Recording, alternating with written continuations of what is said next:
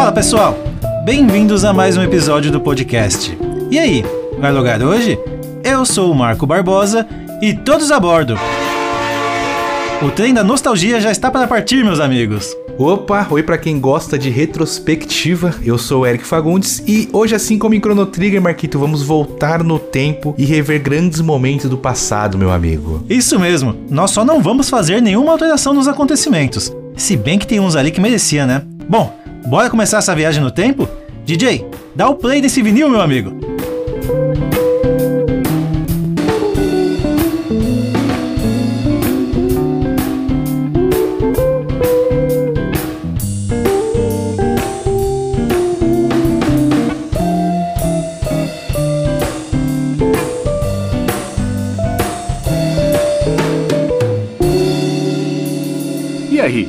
Vai logar hoje?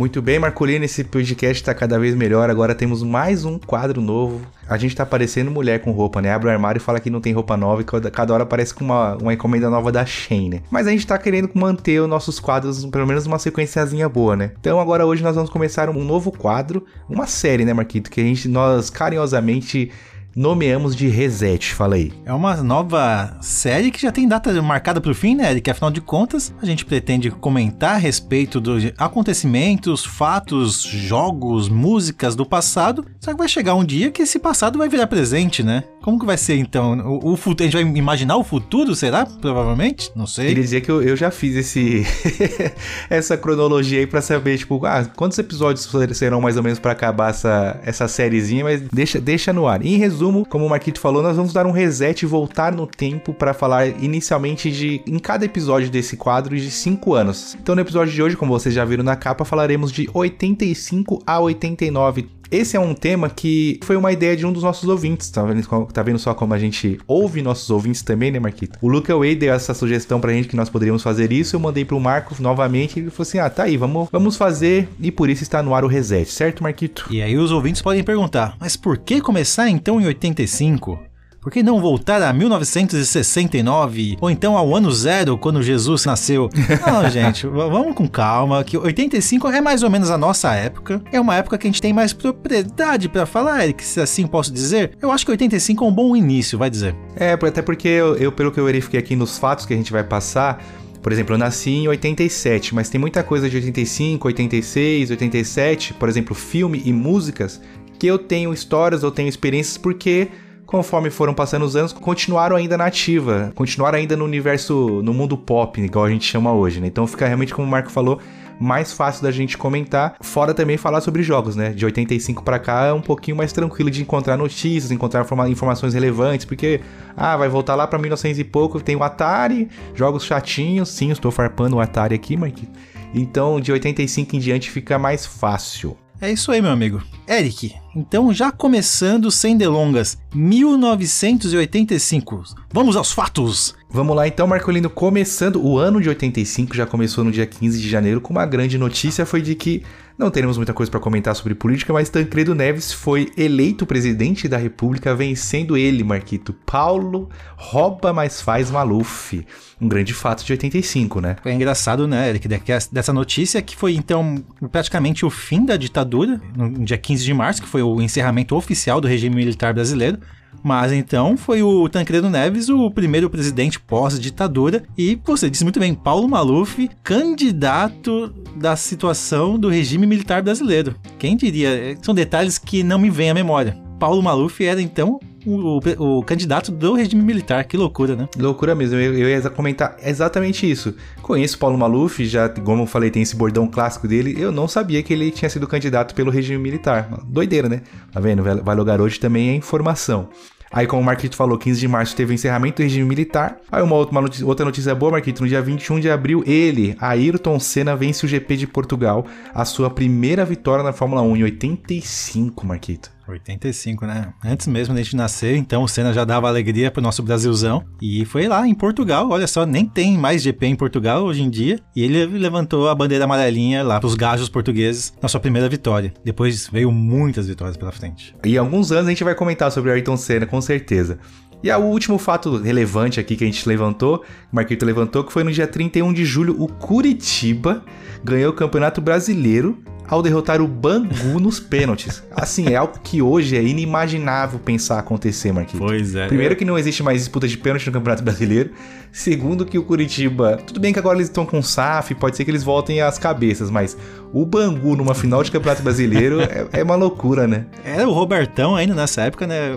Que não, não, acho que não chamava no Campeonato Brasileiro ainda, sei lá. Depois você pode me corrigir com um sinal de erro na nossa edição. Errou! Taça de Ouro foi o nome oficial utilizado pela CBF para designar os campeonatos nacionais realizados entre 1980 e 1983 e posteriormente em 1985. Curitiba e Bangu não faz nenhum sentido, tanto que as notícias de futebol eu mal coloquei nesse, nessa nossa retrospectiva, mas essa me chamou muita atenção, cara. Não tem como o Bangu tá na final de Campeonato Brasileiro, mas sim, esteve e quase foi campeão. Quase foi campeão hoje é muito mais é, fácil ou, aceitável a gente ouvir Coritiba foi campeão brasileiro. Imagina falar pro Bangu, nada contra o time do Bangu, o pessoal que torce, mas é um time que praticamente não disputa as divisões de elite há muito tempo do Brasil, né? E fala, pô, esse time é campeão brasileiro. É igual falar dos times da Inglaterra, né? Tem alguns times da Inglaterra que vivem batendo na segunda divisão, vai ver os caras já foi campeão do, da Premier League 10 vezes, não era Premier League, né? Mas foi campeão da, do Campeonato Inglês lá em 1910 várias vezes e hoje em dia é um time que não, que não existe mais. Muita loucura essa como os times de futebol vão subindo e descendo, né? Veja a seguir o pênalti que garantiu o título para o Curitiba. Zagueiro Gomes, o único jogador em campo já campeão brasileiro em 78 pelo Guarani, foi lá e garantiu a festa. Curitiba 6 a 5 nos pênaltis. Em nascimentos, Eric, uma notícia muito importante, muito relevante, já que a gente falou então de Ayrton Senna em sua primeira vitória em GPs, nasce no dia 7 de janeiro Lewis Hamilton, o inglês mais brasileiro que existe, eu posso dizer assim? Mais brasileiro que existe e o inglês mais fã de Ayrton, mais fã de Ayrton Senna também, né? Ele tem uma relação bacana e nasceu no mesmo ano que o Ayrton teve a sua primeira vitória. Com certeza ele deve falar isso numa rodinha de bar. Ô, oh, você não tá ligado quem, quem ganhou no mesmo ano que eu nasci? Ayrton Senna. E ele gosta bastante mesmo. É legal essa notícia, Marquito. A próxima também, né? O próximo nascimento o maior cidadão do mundo. Esse, esse ano aí, esse dia deveria ficar marcado na história. Um feriado nacional, mundial, extraterrâneo. Cristiano Ronaldo, Eric, dia 5 de fevereiro. O maior futebolista do mundo nasceu, está entre nós, marcando gols até hoje. Quem quiser ouvir meus argumentos, volte uns episódios aí. Tem o um episódio versus Cristiano Ronaldo e Messi. Graças a Deus esse episódio tá muito datado, tá mas... Tá muito datado pro Marco. Não, é... Pra você, pra mim tá ótimo aquele episódio. Tá ótimo, né? Certo, Marquito. Como sempre, em um ano nasce, também morrem pessoas, né? Teve, tivemos alguns falecimentos. Ah, na verdade, teve um falecimento em 85 que parece até que a gente tá meio maluco, né? E em 85 morreu, dia 21 de abril, Tancredo Neves, Marquito. O que seria então o primeiro presidente da República? Matar o homem? Ah, não se sabe, né? Diz a lenda que foi um suicídio culposo, mas o homem morreu antes mesmo de assumir a presidência.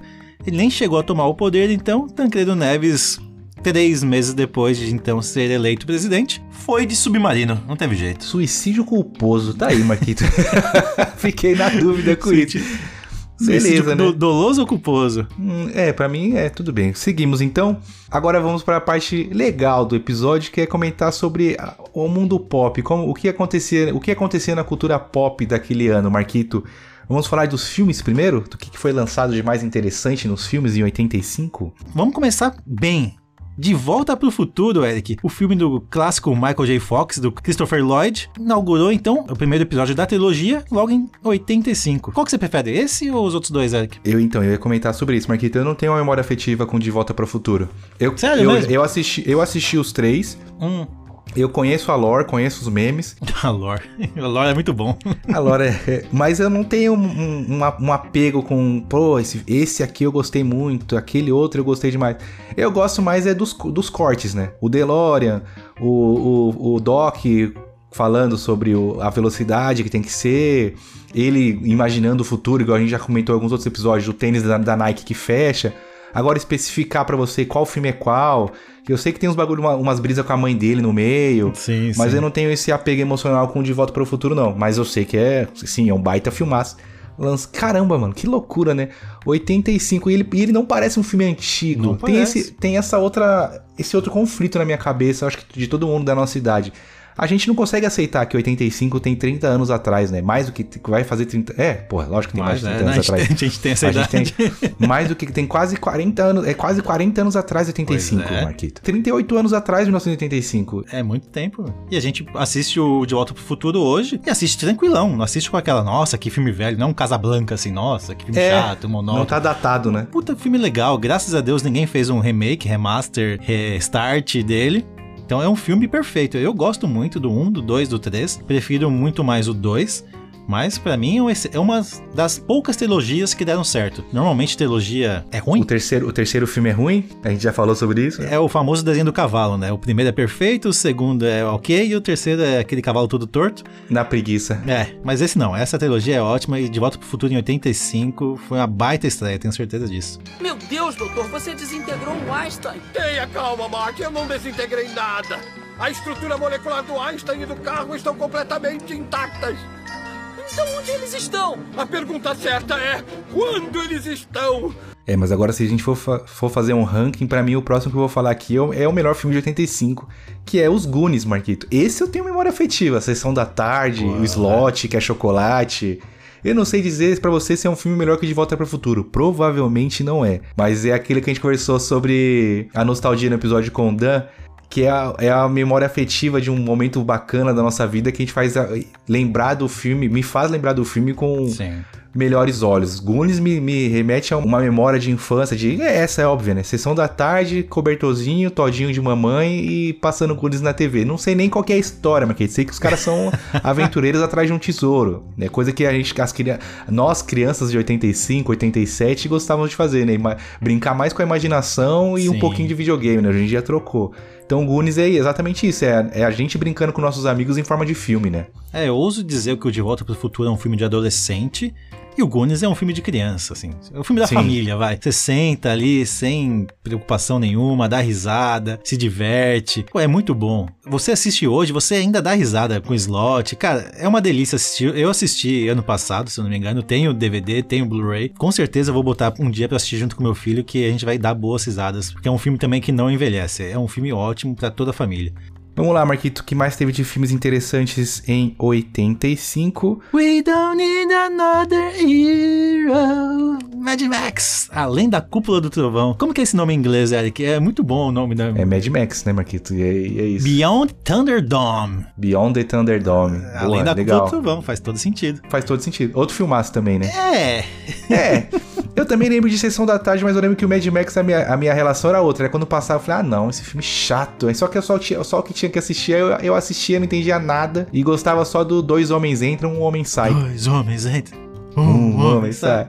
É muito Boa. bom. É, é um filme que é mais que fica no passado, é mais fácil de assistir anteriormente. Não é um filme pra assistir hoje em dia, mas é um bom filme. Eu, eu gosto muito da trilogia do Mad Max por ser aquela, aquele mundo pós-apocalíptico. Mas é, eu prefiro o, o remake que fizeram, foi um baita remake.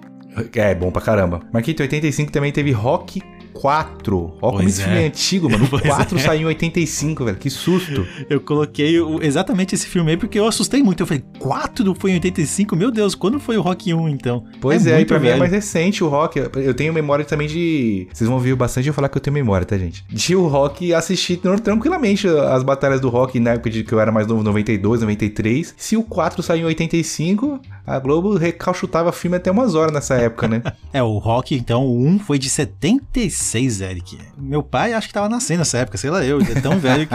Não, mas é um filme bom, vai. Quer dizer, é um filme bom, Rock? Puta, É um filme feito. Não, deixa o é um Edu filme- ouvir isso, mas... É, um, é um filme que merece seu respeito, vai. É, pode ser. Aí, por exemplo, também, aí já fica mais tranquilo. Saiu Rambo 2 em 85. Stallone nas telonas duas Pois vezes. E também teve um que pra muita, pra muita gente é o, é o filme de adolescente da época, que é o Clube dos Cinco, Marquito. Eu não assisti esse filme, Não conheço mas também, falam não. muito, bem, falam muito bem dele. É tipo um Curtir da Vida Adoida- Adoidado, mas é um pre- pre- precursor, certo? Tá, não posso opinar terminar, Eric. Fechou, Marquito. Esses foram os filmes que eu e você entendemos que foram os mais cultuados de é isso que importa, 1985, e é isso que importa. Assim como o que importa é que a gente vai falar aqui dos fatos que aconteceram em 85 no mundo da música. Esse primeiro aqui, ele é inesquecível, né, Marquito? No dia 11 de janeiro ocorreu a primeira edição do Rock in Rio. Aí já não parece que é tão não fico tão assustado que foi em 85. Já parece, ah, beleza, foi 85, eu sei que o Rock in Rio é, é antigo. Teve show do Queen, Iron Maiden, ACDC, White Snake, Scorpion e vários outros aí, Marquito. Porra, Só banda de peso, né? um, um line-up, line-up absurdo. Aqui vai a farpa, né, pra quem gosta, quando ainda era Rock in Rio, tá, gente? Quando Né? era rock. Mas sim, ele- o festival começou só sendo, se- Não tanto, mas o foco maior era realmente o rock. Pô, Queen, Marquito, foda, hein? Animal, não. O Iron, o Iron toca até hoje no Brasil, né? Então não conta. Agora, esse de ser um baita nome, White Snake, nome legal. Scorpions também, pra aquela época, um baita nome. Meu pai chegou a contar algumas histórias já pra mim, ele que desse primeira edição do Rock in Rio que ele foi, contava que era um lamaçal só, o pé dele afundava na lama, mas é que foi um baita show animal, assim, uma experiência única, muito diferente pra ele do que é hoje, é Do hoje que em é dia. hoje. Mas, pô, Rock in Rio no Brasil, naquela época, foi um evento único, um- algo extraordinário. Ainda mais com esse line-up que você comentou. O de estoque BR, né? Aí eu falei do Queen, também teve em 13 de julho o Live Aid, que foi assistido por mais de um bilhão, um bilhão e meio de pessoas, Marquito. Um bilhão hoje em dia já é difícil, né? Se reunir. Não sei se nem uma. Talvez uma Copa do Mundo, um Super Bowl, eu acho difícil ter um bilhão. Eu acho que é só o final de Copa que a gente pode tentar ter a certeza, Marquito. E pra quem não, quem não sabe, né, foi o show do Queen. Esse esse Live Aid tem várias, você procura no YouTube aí tem vários cortes desse show que quem olhar fala assim, pô, já vi esse momento aqui porque ele é emblemático do pro rock and roll, para para tudo, É, né? não foi o show do Queen, mas foi o show que o Queen se O destacou. Queen participou, sim, isso. Isso. De- teve várias bandas, né, que foram pra arrecadar dinheiro pra ajudar a África, a fome, a miséria e tudo mais. Mas foi o, aquele show derradeiro onde quem assistiu o filme do Fred Mercury sabe muito bem, foi aquela volta triunfal da banda. Então ali eles foram o supra-sumo, foi o destaque do, do show. E, cara, é emocionante. Você vê as imagens hoje, mesmo sendo antigas, foi um baita de um show. E um bilhão de pessoas é gente pra caramba assistindo. Gente pra caramba, todas as TVs estavam sintonizadas. Por falar em baita banda, Marquito, em 85 também foi que criou-se, que se juntaram Guns N' Roses, do nosso amigo Alcione Rose, Marquito. Ex-Rose Slash e companhia formaram o Guns N' Roses, que por muitos anos mais pra frente é, foi a, a banda em- mais emblemática do rock, eu diria assim. Todo mundo que falava que era roqueiro curtia Guns N' Roses nos anos 90, né? É, é, eu acho que é meio que um ame ou odeie, mas por mais que o ame ainda seja uma porcentagem maior, mas o Guns, com essa formação inicial, com o Duff McKagan, e companhia limitada, foi onde foi o sucesso da banda. Hoje em dia dá, dá dó ver o Axel Rose cantando, mas eu, puta, eu pego um CD do Guns e ainda pido bastante, eu gosto bastante. Boa. Falando em banda boa, Eric, que nasceu nesse ano, em 85 também, Ira, Legião Urbana e Plebe Hood lançaram o seu primeiro disco. Você gosta bastante das três, em especial uma delas, é isso? Qual que é a banda boa, Marquitos? Que- Ah, Ira, Ira é bom. Ira, Ira é, muito bom, Ira é bom, Ira é bom. Eu já fui num show do Ira, já contei isso. Plebe Hood não existe mais, né? É, Plebe Hood é meme. Eu acho que é banda de uma música só. É. E Legião Urbana tem seus méritos, Eric? Eu... Não. O Marquito falou que no, come- no começo da intro que a gente não, não nós não vamos alterar nenhum evento passado. Esse era um que eu gostaria de alterar, que foi o dia que o Renato Russo falou: Pô, tá aí, acho que eu tenho talento pra montar uma banda. Vou pegar pesado agora, né, Eric? Se pudesse voltar no tempo, Hitler ou Renato Russo? Gente, essa, essa foi a minha pequena mais participação do Monark no episódio. Eu sou mais louco que todos vocês. Sim. Vamos fazer coisa melhor, Marquito, que é. Por favor. Eu, pesqui- eu pesquisei, eu pesquisei, mais conhecido como o terceiro integrante desse podcast, nosso amigo Chaptitilson Gepetildo. quais foram as cinco bandas mais tocadas no mundo em 1985, Marquito? E, porra, 85 foi só pedrada nas cinco mais tocadas, só baladinha, só baladinha boa. fale, fale a respeito e cantarole essa primeira, porque eu não tô lembrando qual que é. Porra, a primeira, Marquito, você, assim que eu cantarolar, você vai lembrar que era- teve um comercial que tocou muito ela. I wanna know I love it. Ah, fatos. I wanted to show. Nossa. É Em boa, mas também lugar. chatíssimo, hein? da banda Foreigner. Eu acho que é assim que se pronuncia, Max. Depois você manda um áudio pra mim avisando. Ficou em quinto. E é engraçado que, assim, eu conheço por causa desse comercial, né? Mas eu, quando eu bati o olho, eu falei, pô, faz sentido ter ficado em quinto. E aí, em quarto, Marquito, teve um outro fato bastante importante na música em 85 que a gente pulou pra, porque ia citar aqui a música. A música mais tocada no quarto lugar foi We Are The World, que é da banda USA for Africa. Vou citar todos os integrantes aqui da banda, Marquito, só um momento. Nossa senhora, vai ficar a noite só, inteira falando. Só todos os músicos da época, né? É uma, uma parceria do Michael Jackson com o Lionel Rich. Todo mundo conhece essa música, todo mundo já viu 300 mil vídeos deles gravando essa música que foi criada porque os. Como é que chama, Marquito? Não é os royalties? Uh, Ah, o lucro que essa música, né? autorais. Os direitos autorais dessa música, tudo que, ele, que a música ia lucrar seria revertido em doações para a África, para a miséria e a fome. Não deu muito certo, a coisa continua ruim na África, mas na é. época a intenção, foi, a intenção foi boa, né? Pô, mas é engraçado, né, Eric? Você falou que teve um milhão de cantores dessa música e pensar que ela ficou conhecida de verdade na voz da Solange do BBB é de fuder, né?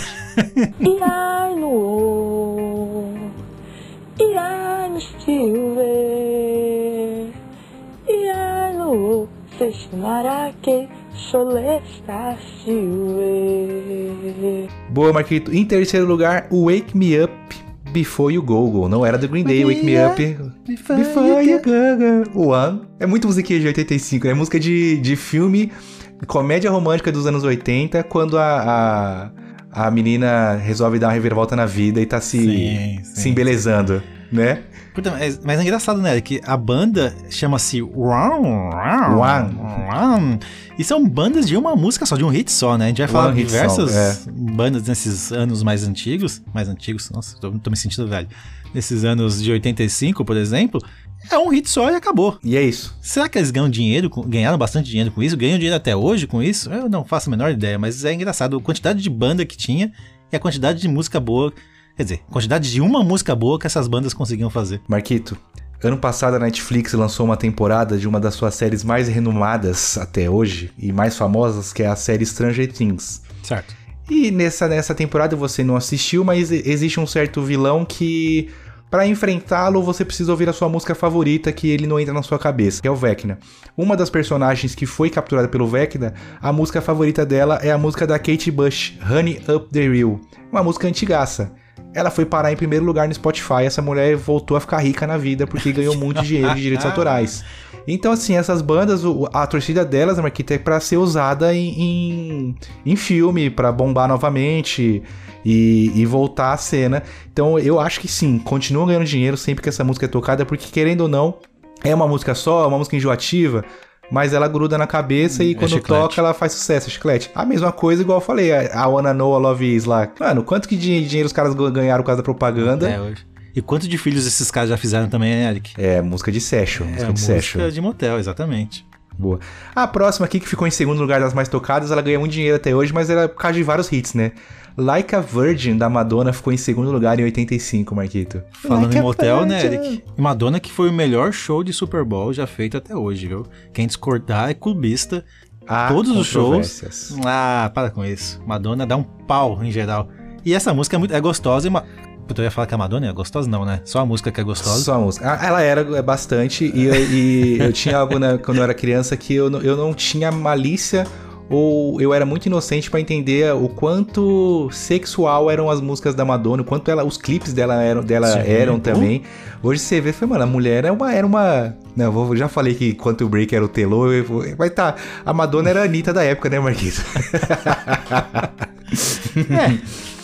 Ah, como que é que você falou? Ah, discordâncias? Ah, há Há controvérsias. controvérsias, há controvérsias. A controvérsia que eu falei é porque o Michael Jackson jogava vôlei na época do Super Bowl, que o show dele não existiu, Ah, né? para, show de manhã, sem graça. Beleza. Uh.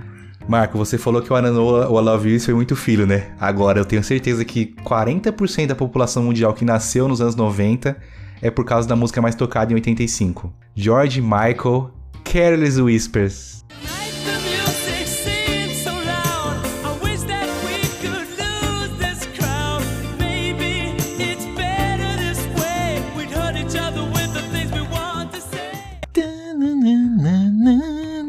Caramba, que sax, hein? Music. Mano, essa música é, é linda, é maravilhosa de bonita, ouvir, é, bonita, muito bonita. boa. É e- triste, mas é bonita, né? É aquelas músicas de, de casamento que não pode tocar no casamento, né? Mas todo mundo bota pra tocar no casamento sem saber a tradução. É, uma puta música de término, fudida, Sim, né? Mas, sim. pô, é... e eu gosto de ficar vendo no, no TikTok vídeos de cantores tentando alcançar o, as tom. notas altas dessa. o tom dessa música. Porra, o George Michael é foda. E eu não tinha tanto essa noção do quanto esse cara é foda. Depois você vai ficar procurando outras músicas dele, só musicão. Careless Whispers, mano, é absurdo. Não tem como você não, não tocar e se envolver, se envolver com ela. Uma, Balançar os ombrinhos, né? Não. merecidamente o primeiro lugar. Eu mesmo tenho uma playlist pra músicas boas, já comentei no nosso episódio de músicas, tem mais de 500 músicas que eu curto. E tem uma playlist separada só pra músicas que realmente arrepia. E essa com certeza é uma delas. Boa! Pra encerrar o ano de 85, não esse episódio, vamos então falar, Marquito, do que rolou de interessante no mundo dos videogames. Vocês acham que não? Vocês são gamers mais jovens, mas em 85 já tinha gente jogando videogame sim, né, Marquito? Exatamente. Foi lançado o segundo melhor jogo do- de todos os tempos, Eric. O jogo de quem? Do Super Mario Bros. No dia 13 de setembro é. de 1985, junto com ele foi lançado o Nintendo Entertainment System, também foi lançado em 85, Marquito. O NESinho, o Nintendinho pra nós brasileiros, né? Sim, o Super Mario que só perde pro Sonic, né, Eric? de como melhor jogo. Mas não, foi lançado então pro. Puta, você teve um Nintendinho? Não, né? Eu não conheci ninguém que, que teve um Nintendinho. Eu, conhe- eu conheci, eu tinha uma, uma pessoa lá onde eu morava, que ela, aquela japonesinha que eu falei, que a, a tia Emília, que ela tinha Sim, os- sim. várias coisas de Super Nintendo, ela tinha o, Ni- o Nintendo, o Nintendinho e o Super Nintendo. O Nintendinho era bonitinho. Que ele é Famicom ou Super Famicom, né? Isso. Mas não, não, não tive o, o, o, famigerado Nintendinho. Mas o primeiro Super Bros, Super Mario Bros, então, nasceu no dia 13 de setembro, olha só. Junto com quem, Eric? Com o melhor jogo de todos os tempos. O jogo dos jogos. Tetris, o famoso então quebra-cabeça, foi criado pelo programador russo Alexei Patnov em 1984, mas foi lançado sim em 85, que foi onde que ele ganhou a popularidade em massa em todas as em várias plataformas. Quem não, quem não respeita Tetris no mundo dos jogos não pode ser chamado de gamer. Esse tem que riscar a carteirinha gamer. Esse Inclusive sim. que eu preciso preciso encontrar um meio de assistir o filme do Tetris, só porque ele só tá na Apple TV, mas todo mundo que assistiu fala que é bacana Fala o bem, filme. né? Pois é. Falam bem que é a história de como ele criou o jogo. Deixa você assistir e me contar depois. Beleza. Terminando esse episódio, eu vou assinar a Apple TV. Inclusive, né? inclusive. E por último, mais ou menos importante, Marquitinho, em 85 surgiu a revista Nintendo Power. Na verdade, ela lançou em 90 1988, mas em 85 já tinha a mãe dela, Marquito, que era a Nintendo Fan Club, Fan Club News. E o fã não é de fã, é de FUN, de diversão, né? Clube de notícias divertidas da Nintendo. Olha que legal, Marquito. Era um boletim informativo enviado aos membros do clube de fãs da Nintendo. Em 85 já, já tinha. Boa, legal. É, não sei se eu conheço. Se, se era brasileira essa revista ou não, Eric? Sabe dizer? Não sei dizer. O chat GPT não me falou, Marquito. Sacanagem, mas de qualquer forma, revistas de videogame é uma nostalgia muito grande. Eu gosto muito de revistas de videogame, Super Game Power, da Ação Games, revistas de detonados. É, me sinto muita falta dessa época e com certeza a Nintendo Power teve então ba- bastante influência para o nascimento dessas outras revistas no Brasil. Poucas notícias de games, mas foi um bom ano para games, né? Super Mario e Nintendo foi o que pavimentou o caminho para muita coisa que a gente tem hoje. Então foi Exatamente. isso o que de melhor nós trouxemos para 85. Vamos, Vamos dar uma nota para 85, Eric, de 0 a 10? 0 a 10 para cara, Pra assim, para tudo. Incluindo o nascimento de Legião Urbana, tá? Pra influenciar a sua nota. 7,5. 7. Eu ia dar 9,99, porque as músicas do top 5 são muito boas, bastante filme legal. Jogos foi um pouco baixo, mas aí o Legião Urbana fatalmente faz a minha nota cair pra 7,5, Marquinhos. Tá. É isso. Eu vou dar uma nota 9, Eric. Gostei bastante desse ano. Não gostei do Curitiba sendo campeão, mas tivemos ali Ayrton Senna, tivemos Cristiano Ronaldo, tivemos ótimas músicas, como você bem, bem mencionou, ótimos filmes. Nota 9. 10 só pro ano perfeito, só para o próximo ano. Então, beleza, Marquito. Eu, eu acho que até já entendi por que que você tá dizendo que o 86 vai ser o, o melhor ano. Vamos então para ele.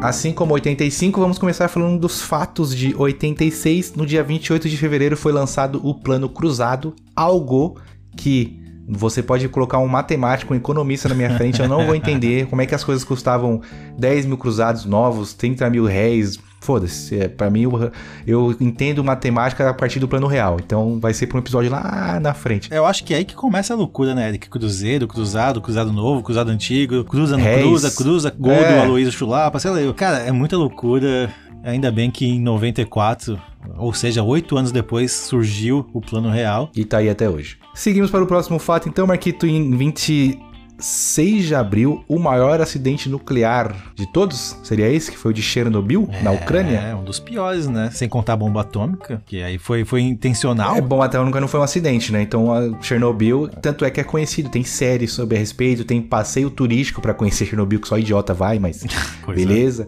Mas é, é conhecido, ah, todo mundo que lê um pouquinho da nossa idade sabe que o que é Chernobyl. Pode não saber explicar exatamente, mas sabe que Chernobyl aconteceu uma coisa ruim lá, né, Marquinhos? Sim. É, é triste dizer isso, mas se você comentou da série, é uma baita numa série, recomendo fortemente para que todos assistam, pra você ver a imbe- imbecilidade do ser humano, né? Acharam que eram muito poderosos, que eram conhecedores de tudo e acabaram pagando um preço muito alto, prejudicando então toda uma nação e toda a região ali em volta da Ucrânia. Muito triste, mas recomendo que assistam a série. Ah, Marquito, você me quebrou agora o que eu ia falar. Pô, vou deixar você. Ia te devolver, né? Vou deixar você assistir pra comentar pra mim, mas você já comentou, então legal, bacana. 86 também, no dia 31 de maio, foi realizada a Copa do Mundo de Futebol no México, Marquito, que a Argentina de Dieguito Maradona foi campeã. Brasil eliminado pela França. Zico, eterno pipoqueiro na seleção brasileira, perdendo pênalti. E não tem muita lembrança boa dessa Copa, assim como a grande maioria, né? A gente só ganhou cinco. A gente só ganhou cinco, é até estranho falar, né? Mas tem muito mais Copas tristes do que felizes, né, Marquito? Ah, não tem jeito, né? Que, infelizmente esporte é assim. Vou falar obviedades aqui, mas só um ganha. E dessa vez, o pior de todos ganhou, né, Eric? Infelizmente. O coisa ruim. O coisa ruim ganhou. Coisa ruim ganhou. essa, essa foi aquela Copa que foi armada ou teve, foi a de 90 que foi armada? A de 90 foi o que teve a água do branco, né? Sim, mas aí foi sacanagem já. Mas a. a Não, a armada da Argentina é de 78. 78. Mas a de 86 foi a do La Mano de Dios, Marquito. Sim, sim, verdade. La Mano de Dios. Mas ele jogou muita bola nessa Copa, de Dieguito Armando Maradona. Falando em Maradona, temos a estreia do infantil Show da Xuxa pela Rede Globo no dia 30 de junho. E por que falando em Maradona? Porque o Pelé era um, um namoradinho da Xuxa e rival do Maradona. O cara fez uma bela de uma ligação. Chupa Maradona. Só o Pelé, pe- só o Pelé e mais alguns pegaram a Xuxa. é, mas você não, mas você não. Mas foi a estreia assim, então, do infantil, mas nem tanto. Se você quer entender por quê, assista alguns trechos, alguns cortes de como era o show da Xuxa, onde ela tratava as crianças como Muito saco, bem, né? como, como animais. Carta é de Simone Alves das Flores, de Padre Miguel, Rio de Janeiro. Oi, Xuxa, como vai? Vou bem, obrigada. Gostaria de ir a Disney World. E quem não quer? Vamos aos nasci... Quem nasceu de importante em 1986, cara amigo Marco Barbosa. Ele mesmo, Eric. Você acabou de citar. Em 86 nasceu o senhor Marco Barbosa, dia 27 de junho. Por isso que eu disse que é o melhor ano de todos. O ano do nascimento de uma estrela. Estou falando de mim? Não, agora estou falando da Lady Gaga. Nasce uma estrela. Nasce uma estrela, nasceu no dia 28 de março. Muito próximo da nossa Megan Fox. Que é engraçado, né? Achar que ela tem a mesma idade que eu e ela é tão mais gostosa que eu. É, é loucura isso. Não, não, Marquito, não, você hoje tá muito melhor que a Megan Fox. Ela tá atrolada de botox e cirurgia, virou uma, um- uma boneca de plástico. Tá estranha, tá, Tá? Tá. Fico com você, Marquito. Tá, eu vou ficar com o próximo nascente, então, em 86, que foi o meu conterrâneo Rafael Nadal. Dia 3 de junho, praticamos o mesmo, mesmo esporte. Talvez ele dê um pau em mim, mas nasceu também em 86 e está atuando até hoje. E no mesmo mês, hein, Marquito? Que legal. Pois é. O signo não é o mesmo, Eric, infelizmente, então. Estamos a uma semana do, do aniversário de Marco Barbosa. Boa. Exatamente. Falecimentos, o Marco é gênio. Colocou aqui, ninguém que presta morreu. Se você conhece alguém que morreu em 86, que você tem um, um pouquinho de carinho, fica aqui as nossas desculpas. Mas, segundo nós mesmos, ninguém que presta morreu em 86. Certo, Marquito? É isso aí. Podemos seguir então, Eric, para os filmes de 86. Teve coisa boa também, hein? Teve coisa boa. Primeiro, primeiramente, colo- lançou Big Trouble in Little China. Como é que é o nome em português, Marquito? Aventureiros do Bairro Proibido, Eric. Aventureiros. Esse que tem o Raiden? Isso, é do Kurt Russell, que é o caminhoneiro que vai parar num bairro japonês. E aí, lá no submundo do, do quartel japonês, aparece o Raiden lá soltando raios, o gordaça que explode. Esse filme é muito bom. Sessão da tarde pura também. Marcou minha infância. Tem uma vaga memória desse filme, mas que eu assisti quando criança e que eu gostava de assistir. Os Aventureiros do Bairro Perdido. Filmaço. Proibido. Os Aventureiros do Bairro Proibido. É. O próximo aqui é meme, né, Marguito? Mas é um meme bacana. Crocodilo Dundee. Quem não se lembra desse filme? Cara, que maluquice, né? Eu, eu fiquei olhando essas listas de filme e não tem como. O nosso único, o único contato que nós tínhamos com o filme era por causa da Globo na sessão da tarde, Sim. temperatura máxima, o que for, não existia TV a cabo pra geral. Então, o Crocodilo Dundee também era um clássico da, da Globo, né? O homem simplesmente era um caçador de crocodilos, um facão, um facão enorme. Você não lembra? Eu, você, tá, você tá me contando agora o filme que eu não lembrava qual era a história. velho. Com- certeza também não tinha- sei. envolvia crocodilo e alguém da Austrália que ia pros Estados Unidos, provavelmente. Mas, puta, eu não faço a menor ideia qual é a história do Crocodilo Dundee. Nossa, e tem várias, várias versões dele, várias, várias sequências, Crocodilo Dundee. Mas o melhor filme de 86 é o próximo, né, Marquito? Ah, esse aí. Ferris Bueller's Day Off, ou popularmente conhecido no Brasil como Curtindo a Vida Adoidado. Porra, Marquito, esse sim é o filme da minha infância de adolescente. Isso é que eu acho que deu pra entender, né? É isso, Deu. Curtindo a Vida Adoidado. Porra, aquela cena final dele cantando na parada, mano, muito bom, muito Nossa, bom, muito é bom. verdade, né? Que é- também eu comentei ele das músicas que fazem arrepiar. Essa parte dele cantando na parada é aquela parte que você levanta do sofá e sai cantando junto com ele, que é muito, dá um tesão assim diferente, assim, é muito bom esse filme. E o final, ele cortando ali, a- quebrando a quarta barreira, conversando com o público. Ele faz isso o filme inteiro, né? É, bem Sim, legal. mas no final é um espetáculo. O filme já acabou. Podem ir embora. é muito bom. Puta. A dublagem desse filme é muito boa. E o cara que é o que dubla ele também, que é o Niso Neto, é um baita dublador. E ele fazendo o Ferris Bueller é muito emblemático, né? Quando você ouve a voz do cara, fala assim, mano, é o cara do Curtindo a Vida Doidado. Quem assistiu o filme já remete na hora, né? Filmaço, Marquito. Os próximos que tem aqui de 86 temos Highlander, que esse eu só, é, eu só uso até hoje a piada, pô, cara é Highlander, não morre. Mas assim, como brinquei antes desse, eu não conheço a lore nem um pouco. Só sei que é um filme aí de. O cara não morre, é só o que nós sabemos, né? Corta a cabeça, absorve os poderes e vida que segue. Também não conheço muito, só sei que é um bom filme. Teve vários também, teve várias sequências. Platum, Eric, que foi, também foi um baita filme importante na época. Como também o próximo filme que envolve guerra, assim, digamos, que é o Top Gun, né, Eric? Ases Indomáveis. Ases Indomáveis. Filmaço também. Inclusive, quem não assistiu Top Gun Maverick é um- é uma bela homenagem ao primeiro e uma bela, uma bela de uma sequência. Mas o Top Gun, Top Gun de 86 também assisti muito. Take My Breath Away, né, Marquito? Muito bom. Tom Cruise no auge da, da sua idade. Top Gun é um, é sim um, um filmaço. Bons filmes de 86 também, Marquito. Exatamente. Mas eu ainda fico com os de 85, já dou a minha resposta aqui. Vamos para as músicas? Vamos lá. Marquito, na música, muita gente diz que em 1986 foi o celeiro das bandas nacionais. Foi aí que surgiu. As, surgiu não, né? Foi aí que as bandas na- nacionais de rock apareceram para o cenário. Geralmente, geralmente não, né? Em sua grande maioria, bandas de Brasília, inclusive uma certa banda aí, né? Aí tivemos aqui no que o Marco colocou, né? Titãs, Legião Urbana, Paralamas do Sucesso, Ira, Capital Inicial e RPM lançaram importantes discos da cena. Cabeça Dinossauro Titãs é um baita de um disco, né? Teve também um disco chamado 2, que eu não sei de quem que é. Aí, Selvagem, Vivendo e Não Aprendendo, Capital Inicial e Rádio Pirata ao Vivo são as- os discos que foram lançados. Só do Titãs aí é o que presta, tá, gente? Que Cabeça de Dinossauro é, é muito bom. Ah, teve bastante banda que eu gosto aí. Não, não vou dizer que eu sou fã, não vou dizer que eu iria num show. Mas Titãs eu gosto bastante. Paramos o sucesso, de vez em quando eu boto pra tocar e é bem animado, bem gostoso de ouvir. Ida eu gosto muito, Ida sim eu iria no show tranquilamente. Capital também, principalmente o acústico deles é muito bom. E RPM é mais pelo meme do Big Brother, talvez. Tem umas músicas boas, mas boas mesmo tem umas duas ou três. RPM pra mim é que nem Blitz. Você não soube me amar. É bandinha de, mano, ator da Globo que se juntou pra fazer uma zoeira na garagem e, e deu certo. Não, não curto. Mas o mais legal foi o que você disse, né, Eric? A maioria das bandas nascendo então em Brasília, celeiro do rock brasileiro. Pelo menos isso, pra isso Brasília serve, né? Alô, ouvintes de Brasília! Aquele abraço! Nós amamos vocês. Vamos então ao top 5 de música de 86. A quinta música mais tocada, Marquito, Take My Breath Away, como eu falei, muito em razão por causa do filme Top Gun. Gosto muito desse top 5, que é onde a gente solta o gogó, né, Eric? Take My Breath Away, animal. Não vou usar cantar, mas baita música boa também. O quarto lugar e o terceiro eu não conheço. Aliás, mano, 86 não é bom não, top, pelo menos pra mim. O quarto lugar ficou uma música chamada That's That's What Friends Are For, de uma banda chamada Johnny Wark and Friends. Nunca ouvi falar, Marquito. Se você já ouviu, puder me relembrar igual você, eu te relembrei da a Wanna Know I Love Is, porque essa daqui. É uma música bem lenta, Eric. Hum, Não é famosa. Nem sei o que ela tá fazendo aí, velho. Beleza. No terceiro lugar ficou West End Girls. A, a música eu não conheço, mas a banda eu conheço, que é, de- é do Pet Shop Boys. West End Girls é uma boa música, Eric. West End Girls. É boa, boa. Só sei o refrãozinho, mas é, é gostosa. Vale, vale a pena, sim. Boa Tá música. bom. Em segundo lugar, ela voltou. Nossa querida Madonna com Papa Don't Preach.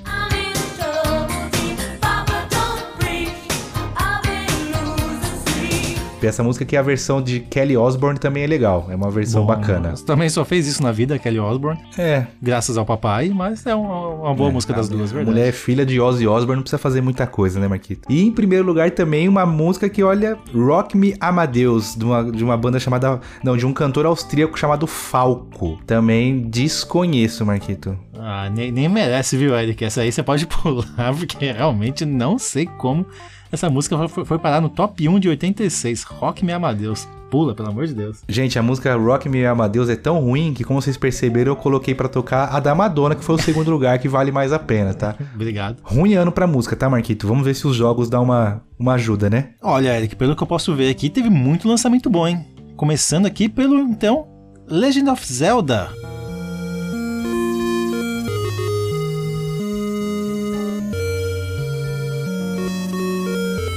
Primeiro jogo da franquia foi desenvolvido pela Nintendo e lançado em 86 para o Nezinho, no Japão.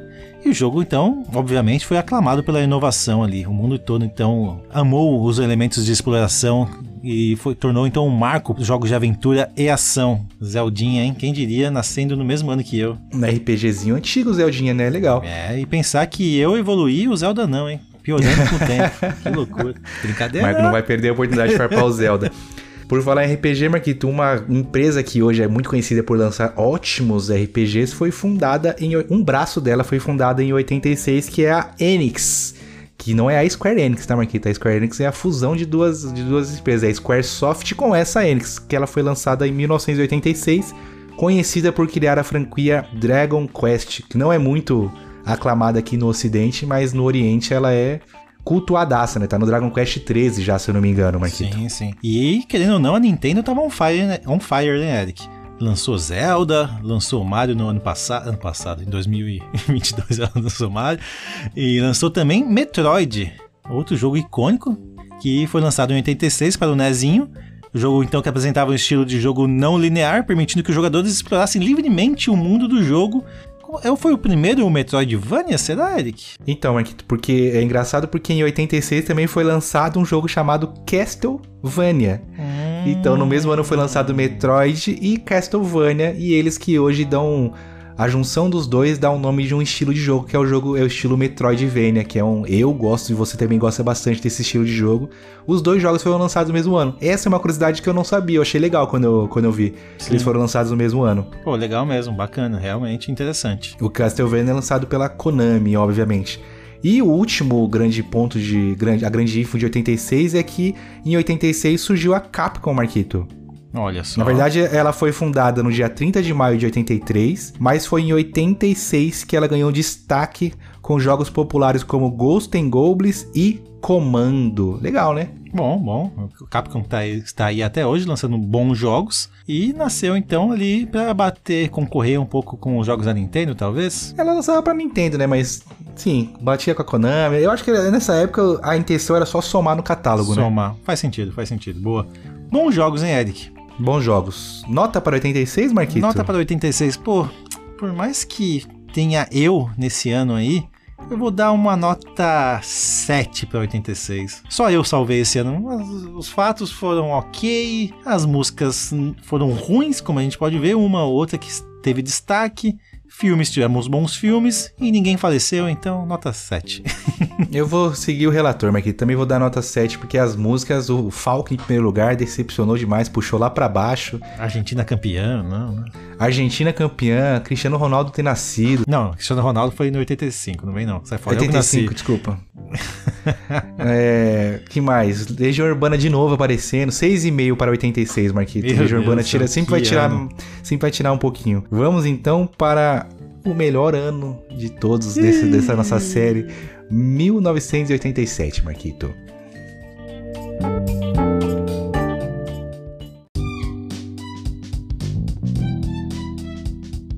Bora lá, o Marquito foi quem criou a maior parte desse roteiro e já começa 87 com a- o seguinte fato que ele colocou aqui. Puta que pariu, não teve nada nesse ano.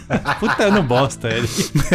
eu, eu me baseei muito na Wikipédia, desculpa pra quem não acha a Wikipédia um local apropriado para informações, mas retiramos sim informações de lá. E não tem. um- Tá, teve, teve, teve acontecimento, acontecimentos em 87? Teve. Importante? Não. Nada. De, ah, pô, um fato assim. Isso. é. Se você lembra de alguma coisa de 87, me avise, nos avise, porque realmente não achei nada a respeito, mas eu achei uma informação interessante, Eric, que eu não tinha conhecimento. Em 13 de setembro de 1987, aconteceu em Goiânia um acidente do Césio 137, que é uma das partículas radioativas, que foi nos- considerado um dos maiores acidentes radiológicos do mundo, ocorrido fora de uma usina nuclear. Você tinha noção disso? Sim, eu conheci esse fato. Você lembra esse fato? Puta, eu não tinha nenhum conhecimento desse Não, fato. lem- lembrar não, porque eu, Sim. né, eu nasci, eu Porra. nasci em 87. Sua mãe assistindo eu a TV e acontecendo É, o eu na fato. barriga. Eu tinha conhecimento sim, que de vez em quando eu. Eu não cheguei. eu- já teve um documentário da, na Globo, alguma matéria no Fantástico, alguma coisa assim. É, então, eu fiz questão de pesquisar a respeito da história, ao ler a respeito disso, dessa matéria, e vi que realmente era isso. Era um hospital que já estava desativado.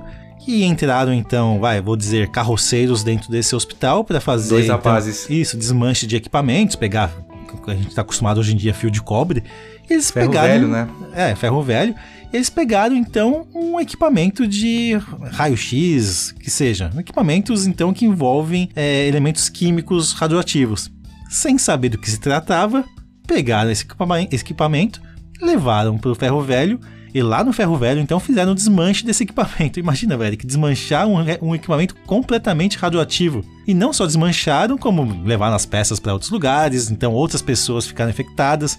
E, tipo, coisa de quatro horas depois do desmanche já começaram a assim, surtir efeitos. Passar mal, né? Passar mal e tudo mais. Acabou que morreram, se eu não me engano, quatro pessoas, referente então a esse desmanche desse equipamento. Outras 100 pessoas, centenas de pessoas ficaram infectadas é, com, então é, esses elementos químicos radioativos. E o bairro todo ficou sob quarentena. Cara, que loucura isso! Eu não tinha nenhum conhecimento a respeito desse fato. Muito doido isso. E como foi também, da forma que foi, que maluquice, velho. Tá vendo? Não precisa ter muitos acontecimentos em 87, Marquito. Tivemos só um Chernobyl em Brasil em 87. Pois é, pois é, que loucura. Não tinha conhecimento disso e fiquei abismado de como as coisas eram uma moda caralho naquela época, né? Quem que vai se preocupar com radiação? Não era algo de conhecimento popular, né? Que loucura, velho. Loucura. Loucura, loucura. Mas tivemos bons nascimentos em 87, tá, Marquito? Ih, vai começar. Vai. Vamos lá, 24 de, janeiro nasceu Luiz Soares, futebolista uruguaio, que inclusive hoje, no dia dessa gravação, anunciou que comunicou ao Grêmio que vai se aposentar. Fake news faz parte da nossa vida. Baita baque no Rio Grande do Sul. Por qual motivo, Eric, que ele vai ser porque ele quer se aposentar? Dores no joelho, Marquinhos. Coincidência, né? Coincidência, coincidência. Vamos, vamos lá, quem que são os próximos nascidos em 87? E em 24 de junho nasceu Lionel Messi, o maior futebolista da história do mundo, do mundial. Eu achei que o próximo nascente. Atual campeão o- da Copa do Mundo. Não, vou deixar o próximo por último. Entendi. O próximo foi, entendi, vai. E dia 11 de outubro nasceu ela que já foi uma das maiores na- no imaginário dos brasileiros, Andressa Urach, modelo, apresentadora e dançarina, ex-evangélica, ex-garota de programa, atual garota de programa de novo. É uma bagunça a vida dessa mulher, né, Marquito? Nasceu em 87 também. Fazendo mais uma relação, Eric, falamos de Lionel Messi, temos que falar então de Andressa Urach. Por quê?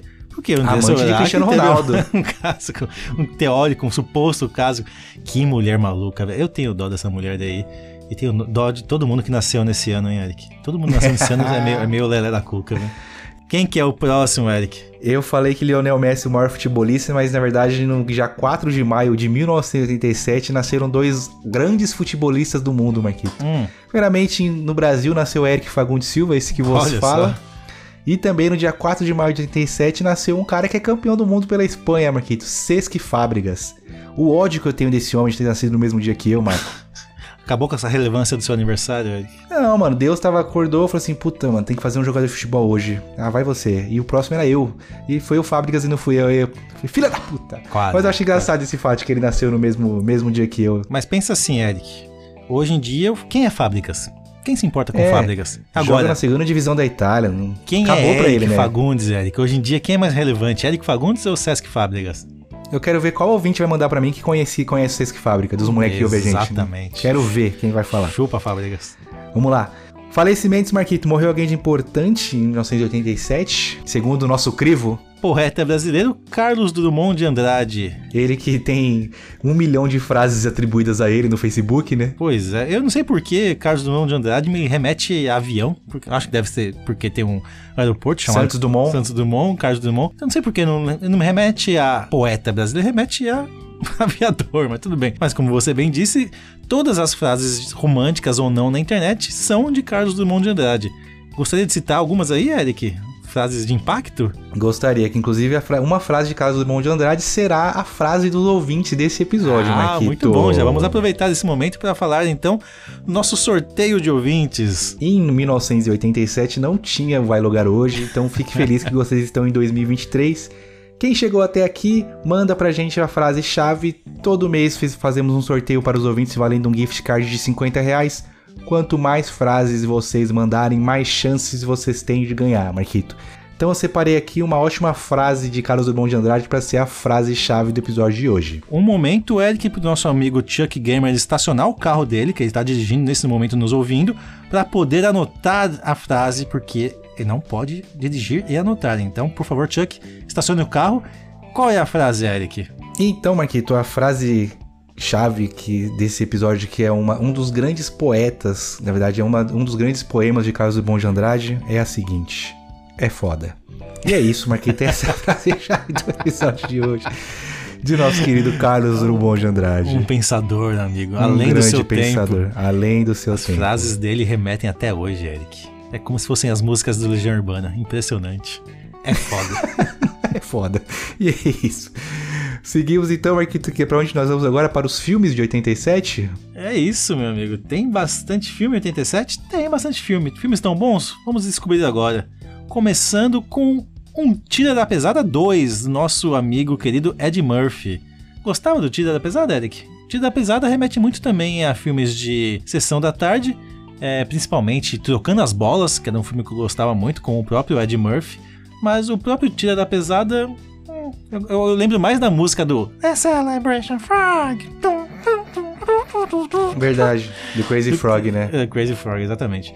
Do que realmente o filme do Tira da Pesada. Eu não, não lembro de ter assistido. Eu lembro de ter assistido, mas não lembro de prestar atenção, vai, se assim posso dizer. Outra coisa engraçada também é que a gente conhece mais o Ed Murphy pela voz dublada dele do que pela voz original, né? Que a gente cresceu assistindo Ah, o filme dele certeza. dublado, né? Legal. Pensem o valor. Por falar em Sessão da Tarde de filme de policial, Marquinhos, tem um outro que foi lançado em 87 também, Máquina Mortífera. Esse é clássico, vai. Esse também é um daqueles que eu amo a trilogia, no caso são é uma quadrilogia, já que eles lançaram um filme após a trilogia eh, original. Não, não, não. A- a- o quarto pode tirar da. Ah, eu gosto, eu gosto, eu gosto. eu Aquela gosto. cena que ele joga o carro de polícia no helicóptero, aquilo ali pra mim eu quase levantei. Não, não é máquina mortífera, é. Duro de Matar, é né? Duro de matar. é. Ah, então beleza. São filmes bom. concorrentes, vai, assim, Concorrentes, digamos. né? É verdade. Mas, mas o Máquina desculpa. Mortífera é, do, é o do Mel Gibson, Eric. E o Danny Glover, verdade, agora eu vi aqui. É um filmaço, uma dupla bacana os dois, né? Ó, esse ano, pelo que eu tô vendo aqui, mas que foi um bom ano para filmes de ação, que em 87 também foi lançado Predador. Olha aí. Uma atuação impressionante do Schwarzenegger, né, Eric? É. De parabéns. assim- Falou nada, entrou quieto, saiu mudo. Predador tem seu valor, Marquito? Vamos Tem. aqui abrir um podcast dentro do podcast. Tem, tem seu valor. Eu não tenho nenhum apreço por Predador, tipo, ah, nossa, ele assim, é meio- uma... Ele é meio suspense, né, Eric? Ele tentando se esconder ali, prever os passos de um alienígena. Aquele É um baita caçador, né? caçador e tal. Não, eu, eu acho um filme bom, sim, tá? Hum, puta, Marco, vamos assistir Predador. Aí, chega aqui em casa, vamos tomar uma cerveja, assistir É, Predador. você não vê ninguém falando, É. pô, meu filme favorito de tal é Não. Predador, porra, Predador. Mas o próximo, por exemplo, que é com Stênio Garcia, Robocop, bom pra caramba, né? Me deu uma dúvida agora, como assim? Aí eu lembrei da, das últimas. Da, da desarmonização facial que ele fez, né? Incharam um balão, dentro, botaram um O2 dentro da cara do cara. O que, que fizeram com o nosso Steno Garcia? Ah, Bino. É uma É uma cilada, cilada. Ninguém avisou pra ele antes dele fazer. Mas em 87 foi lançado o Robocop. E, mano, o Robocop, eu tenho um dos, eu- esses dias eu ouvi um dos maiores memes a, a respeito de Robocop, que é a verdade, né? O coitado do cara serviu anos à força policial, morreu, reviveram ele pra ele continuar servindo como um robô, né? Esse é Não, o Lord e- Robocop. E é um filme. É, é um filme adulto, é um filme de tiroteio, Violentaço. morte, vi- violência. É, E Renascimento. a gente assistia quando era criança, né? Você está preso, vagabundo. Ah, os anos de 87, Eric, que saudade que tem. Naquela época que era bom. Naquele, aquele tempo que era bom, né? Como diria Carlos Drummond de Andrade, Marquito. É foda. É foda. É foda, é foda. É foda. Mas, né, bom, é, eu achei, tá bom, vai, bons filmes de 87. A gente não citou porque tem muito o que falar aqui, mas também teve Bom Dia Vietnã, que é um filme pra galera que é mais cult, cultuadaço, né, Marquito? Tem também Wall Street, O Império do Sol. Teve alguns filmes que são pra quem é cinéfilo que gosta bastante de 87, né? Mas não- a gente não pode deixar de falar dos Intocáveis, Eric, que é um filme ali do Brian De Palma, com ótimos atores. Kevin Costner, Sean, Sean Connery, Charles Martin, Andy Garcia, Robert De Niro, que fala ali da, do finalzinho da lei seca nos Estados Unidos, fala de Al Capone. Cara, um baita filme muito bom, muito bom mesmo. Esse aí é a obrigação de assistir. Boa, esse eu não, eu não conheço, não, Marquito. Eu vou. Terminando esse episódio, eu vou assistir o, o filme do Tetris Meu Deus. e os, e os Intocáveis. A noite vai ser longa. A noite vai ser longa. Vamos ao que teve de interessante na música, Marquito. Em 1987, uma das bandas mais animadas do, de para quem tem sangue latido foi formada, Marquito. Gypsy King. Formada não, né? Ela lançou o álbum Gypsy King com sucessos mundiais como Joby Joba. Joby, Joba, Joby, E a próxima, eu vou deixar até você molhar a garganta. Ah, é? Bamboleio, Marquito. Bamboleia, bamboleia. Sim. pra mim, a melhor música do Gypsy King é Volare. Essa Puta, verdade. Se não tiver alguma dessas músicas no top 5 desse ano, eu paro de gravar esse episódio agora. Beleza, Chega- chegaremos nele, Marquito. E em agosto de 87, depois de no mínimo um ano de atraso, Michael Jackson lançou o sucessor de Thriller. Eu até entendo o atraso, porque, mano, lançar um sucessor de Thriller deve ter sido difícil, hein? Mas ele lançou com os dois pés na porta, veio o Bad, Marquito. Baita de um álbum. E ele permanece- permaneceu na segunda posição dos álbuns mais vendidos do mundo. Mas quais músicas tinha nesse álbum, Eric, do Bad? Bad, né? Ok. I'm- Because I'm bad, I'm bad. Tinha também Man in the Mirror, que é muito boa. Eu não vou cantar porque eu não tenho a entonação pra isso. E pra mim, a próxima, não é polêmica, mas é a minha opinião oficial é a minha música favorita do Michael Jackson, de todas, de todas, que é Smooth Criminal. Tanto a música quanto o clipe. E o clipe eu acho mais legal do que o clipe de thriller. Entendo a importância de thriller pra cinematografia da época, pros clipes das músicas, mas Smooth Criminal, porra. Ai, o quanto eu tentei dar aquela baixada do Michael Jackson do Smooth Criminal sem bater a cara no chão. Só não ganho do quanto eu tento até hoje fazer um moonwalk, mas Smooth Criminal é muito boa. Você não, você não se sentiu enganado, Eric? Não, porque é mentira o que você vai falar agora. Que não é mentira? Tinha pregos no chão? Não, eles- porque é mentira o que você vai falar agora, diga. Ah, Pronto. Tinha pregos no chão, eles usavam sapatos especiais que encaixavam então a sola do sapato nesses pregos, e aí sim todos os dançarinos, incluindo o senhor Michael Ah, J. Fox Jackson, mentira. fa- Fake conseguia news, se jogar pra frente daquela Fake forma news. que nenhum Os ser humano consegue. Ah, lá vai, vai. Os dançarinos usavam e o Michael, pra Ah, fazer para tá. os dançarinos não se sentirem diminuídos, usava também. Ah, mas entendi. ele não precisava desses recursos, tá? Que homem espetacular. Que homem. Você nunca viu ele andando na Praça da Sé fazendo moonwalk. Por quê? Porque não tinha prego no chão na Praça da Sé. Moonwalk não, desculpa. O passinho do Smooth Criminal, que eu não sei se tem nome ou não. Também não sei não, mas é, tá bom, beleza. Lá no Pelourinho ele não fez esse passinho aí, senão ele teria caído no Pelourinho abaixo. Ah, lá. é que no Pelourinho ele já tava, ele já tava um semi-senhor de idade, né, Marquito? Tá, tá bom, vai, tá perdoado. Vamos lá. Então, e aí também, depois de Michael Jackson, também teve três coisas boas em 87 pra quem é a nossa galerinha do rock mais alternativinho assim, Marquito. Foram três ótimas bandas que foram formadas em 87. Green Day, Nirvana e, pra mim, uma das melhores bandas de hardcore brasileiro, Raimundos, que se perdeu depois que o Rodolfo saiu, virou evangélico. Mas, porra, quem não cresceu ouvindo Raimundos junto com Mamonas Assassinas, cresceu errado, né? Você falou galerinha do rock alternativo, achei que você ia falar NX0. Não é uma fase, mãe. É um estilo de vida. A galera, Eric, a galera do rock. Os roqueiros brasileiros. Os hardcore da veia. Os hardcore Day, na veia. Nirvana e Raimundo. Não, ótimas bandas, Eric. Ouvi muito Raimundos, muito mesmo. É, bom, teve esse fato aí que você citou, a igreja fazendo mal pro ser humano novamente. Brincadeira! É, Uhum. Green Day, ouço até hoje. E Nirvana, putz, é uma pena, né, do que aconteceu. né, todos nós sabemos. Se você não sabe, pesquise. Se você não sabe, você pode desligar esse podcast. Querido, você não é o público-alvo. Kurt Cobain foi muito cedo no embora. Muitos anos atrás. E o acústico MTV do Nirvana é muito bom. É também. sensacional. Mas vamos falar de músicas que dominaram então o top 5 da Da como chama? Billboard, se eu não me engano. Billboard, Acho que é da exatamente. Billboard. Quem são então? Quinto lugar, um clássico que eu também é não, bom. não, não conhecia muito, mas por conta de memes, ela ficou no meu radar e é muito boa, que é Never Gonna Give You Up, do Rick Ashley, Marquito. Never Gonna Give You Up. Você já viu esse cara, Eric? É um tiozão estranho, Tiozão né? Ele é- nada, nada, Não, nada. tiozão que eu digo assim, ele, é- ele é... Ele tá novão, né? Mas ele tinha um estilo diferente, ele... Não, era um molecão. Então, mas tô falando assim, quem, quem assistiu Yu Hakusho vai entender a referência. Ele parece muito o estilo do Kuwabara, que é o parceiro do Yusuke, do Yu Hakusho. Muito parecido. Vou te mandar a foto. Por Mano, vou favor, mandar eu tô perdido aqui. Mas não, na época que ele cantava essa música, ele tem uma voz forte, uma voz firme, né? Uma voz rouca. Rouca não, mas tem uma voz firme mesmo. E é um se molecão, olha, né? não parece que tá saindo da, da garganta dele essa voz, é muito louco. Rick Astley. Never gonna give you up, never gonna let you down. Hum, hum, hum. Falar em vozeirão, Marquito, em quarto lugar ficou ela, a musa que pra muitos, para muitos e muitos especialistas dizem que é a maior cantora de todos os tempos, Whitney Houston com I Wanna Dance Somebody. I Wanna Dance with Somebody ficou em quarto lugar, Marquito. Ah, essa não é a música dela, né, Eric? Então, Não, a música dela é música- É, então. Bom, Mas, essa qualquer- música é legal. É, não, sim, com certeza. Mas quando se fala em Whitney Houston, realmente vem a. Aquela, aquela, aquela, aquela batida ali que puta que, Que a, a batida é o que fala assim, agora eu quero então, ver se você agora, vem. Mas essa Dance with Somebody é, é- é mais uma música daquela época que eu falei da outra, que é quando é música de comédia romântica, quando a personagem principal tá numa reviravolta na vida, aí toca de fundo ela, né? Boa. Você, pedi, você pediu Gypsy King no top 5, não teve, Marquito, mas temos, tivemos um primo dele. São os Lo- Los Lobos com La Bamba, Marquito. Aí, aí que tá, a gente falou que Rock era um filme que não. Rock 4 sendo lançado em 85. 5. Era um estranho, né? Nossa, Rock 4. Pra mim, esse La Bamba era de 1930, sei lá, eu. Eu achava que era muito mais velho do que 87. Eu achava que era mais novo. Sério? Engraçado Olha é a loucura. percepção. É.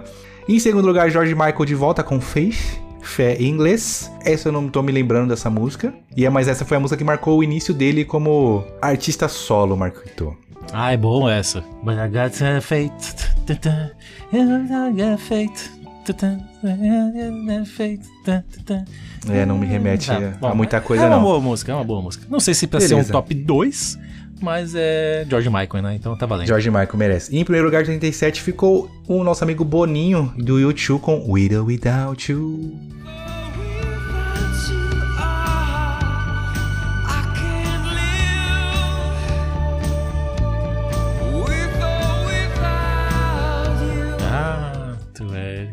Chata, né, Marquito? Chata. Também acho chata. Se eu fosse reelencar esses, entre essas cinco aqui, Never Gonna Give You Up ficaria em primeiro. Bom, putz. É, putz, eu. Junto com. Eu prefiro Bamba. meu Gypsy King, viu? É que se tivesse ali É, primeiro. pode eu ser. ia- eu- Ou, mano, ou Smooth Criminal, foi lançado em 87, fica ela em primeiro É lugar. Verdade, não, não gostei, não gostei. Já aproveito pra dar minha nota pra. Ah, não, Não, a gente vai falar calma, de. Temos os jogos pra Vamos falar ver se ainda, os jogos Marquito. vão salvar, então, vai. Ah, o primeiro já vai, já vai puxar seu coração, hein? Em 1987 foi lançado um tal de Final Fantasy, primeiro jogo da famosa franquia de RPGs, Marquito, pela Square, atual Square Enix, que foi lançado no Japão. Esse é um jogo que eu joguei no celular, sei lá, coisa de oito anos atrás, talvez, não sei. Porque a Square relançou alguns jogos a preços absurdos pra celular. Eu tive a coragem de pagar, sei lá, 40 reais num jogo de celular. Meu Deus. Nossa, aí, putz. hum, Ah, não. Deveria ter ficado lá. É, é aquele, a velha história que a gente já comentou a respeito, né? Jogos antigos são legais, são legais lá atrás. A não ser que seja feito um remaster, um remake. Ah, não. Não, não, não, não consegui. Eu terminei o jogo, mas putz, chato, chato, chato. Nem sei como fez sucesso na época esse jogo aí, mas tudo bem. É, talvez porque ele é um produto, produto do seu Do tempo, seu realmente, tempo, né? exatamente. Hoje, Bom. hoje, conhecendo evoluções, a gente acha que é uma merda, mas na época ele deve ter sido inovador. Assim como o próximo joguinho que foi lançado em 87. É um que eu não tenho nenhum tipo de, de história pra contar, não tenho um carinho, mas é um jogo que quem gosta desse jogo Verdade. ama.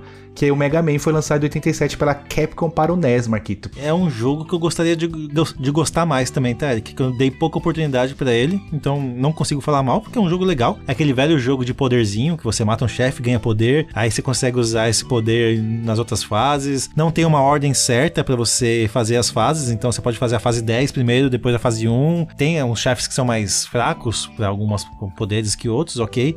Mas é um, puta, é um jogo que eu de- gostaria de ter dado mais oportunidades e não dei. Mas é um baita de um jogo Mega Man. Marquito, em 87 também surgiu um dos maiores ícones da, do videogame até hoje, um dos maiores... É meme, não, Marquito, é um dos maiores meme, né? símbolos. Um dos maiores símbolos do videogame, que é o famoso Konami Code, Marquito, que é o código da Konami que é usado até hoje em vários jogos dela para liberar especiais, liberar itens exclusivos. Outros jogos colocam o Konami Code no seu jogo como uma forma de homenagem.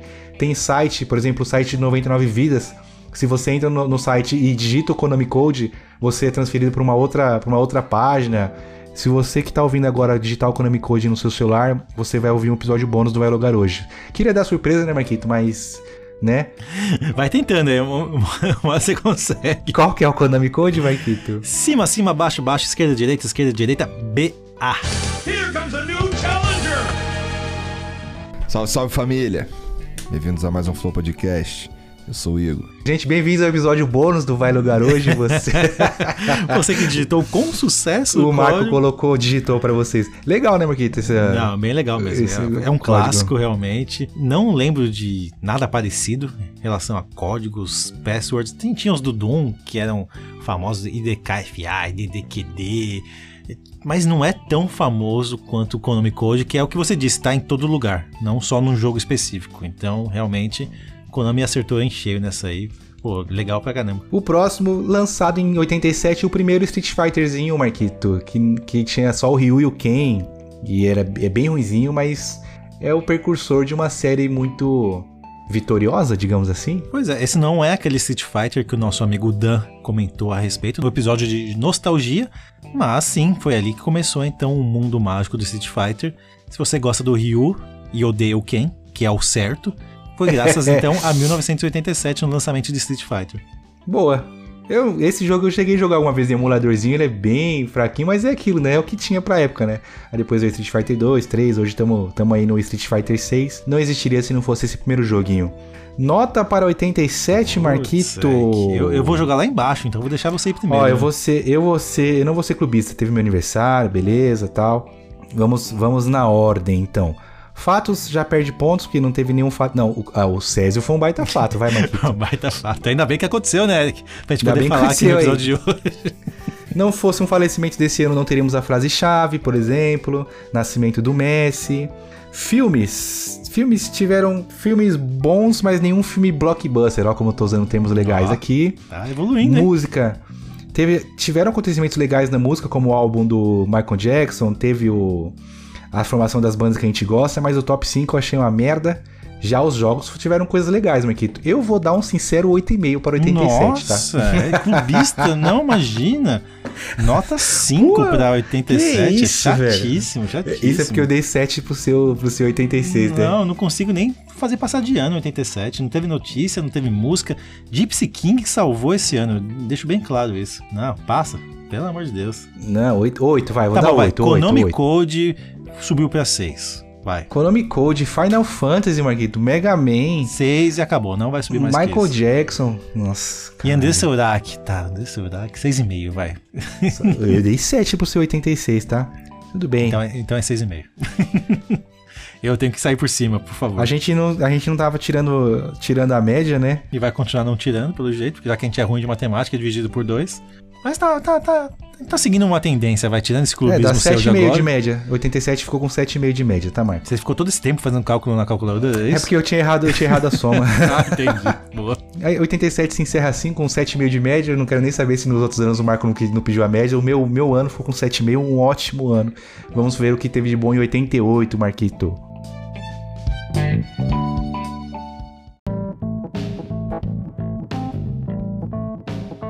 Chegamos a 1988, Marquito. Já está acabando, já tô triste que a máquina do tempo já tá começando a pitar. Que a gente tem pouco tempo nesse, nessa década de 80 para falar. Mas tivemos fatos interessantes de 88 que não podemos deixar de citá-los aqui, Marquito. Deixa eu fazer uma pergunta antes, Ed. Já tem alguma lembrança já desse ano de 88 na memória? Ou com um ano de idade é ainda difícil de lembrar de algo? Não, as primeiras lembranças. Tá, é, já que a gente não vai ter mais essa pergunta, as primeiras lembranças que eu tenho na minha cabeça são a partir de 90, com 3 90. anos. É, 88 eu não tenho, não. Você talvez tenha com 2 e 88? De alguma coisa? Cara, não, Eric. Eu tenho acho que 92, ou seja, mais, eu tinha 6 anos de idade. Não, eu- 90 eu tenho lembrança sim. Na Copa de 90 eu tenho lembrança sim.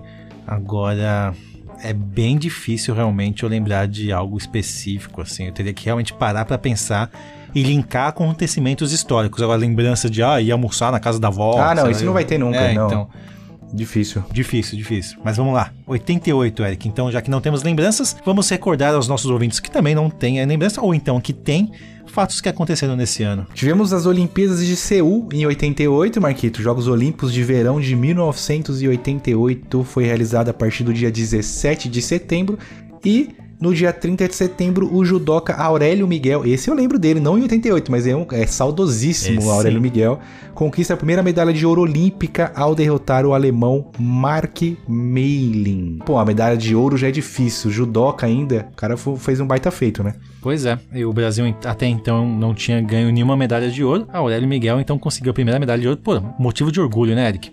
Não, orgulho, tanto é que por causa disso que o dicionário Aurélio existe, por causa de... Com certeza.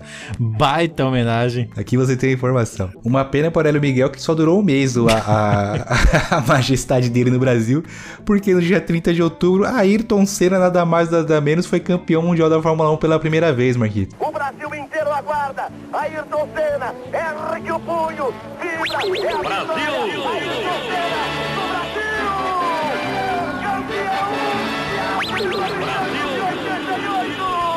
Olha só. Se teve um brasileiro que secou, foi o Aurélio Miguel. Falou, mano, esse cara ganhar, eu vou perder o holofote aqui, meu Deus. E Ayrton ganhou. Grande Cara, Ayrton.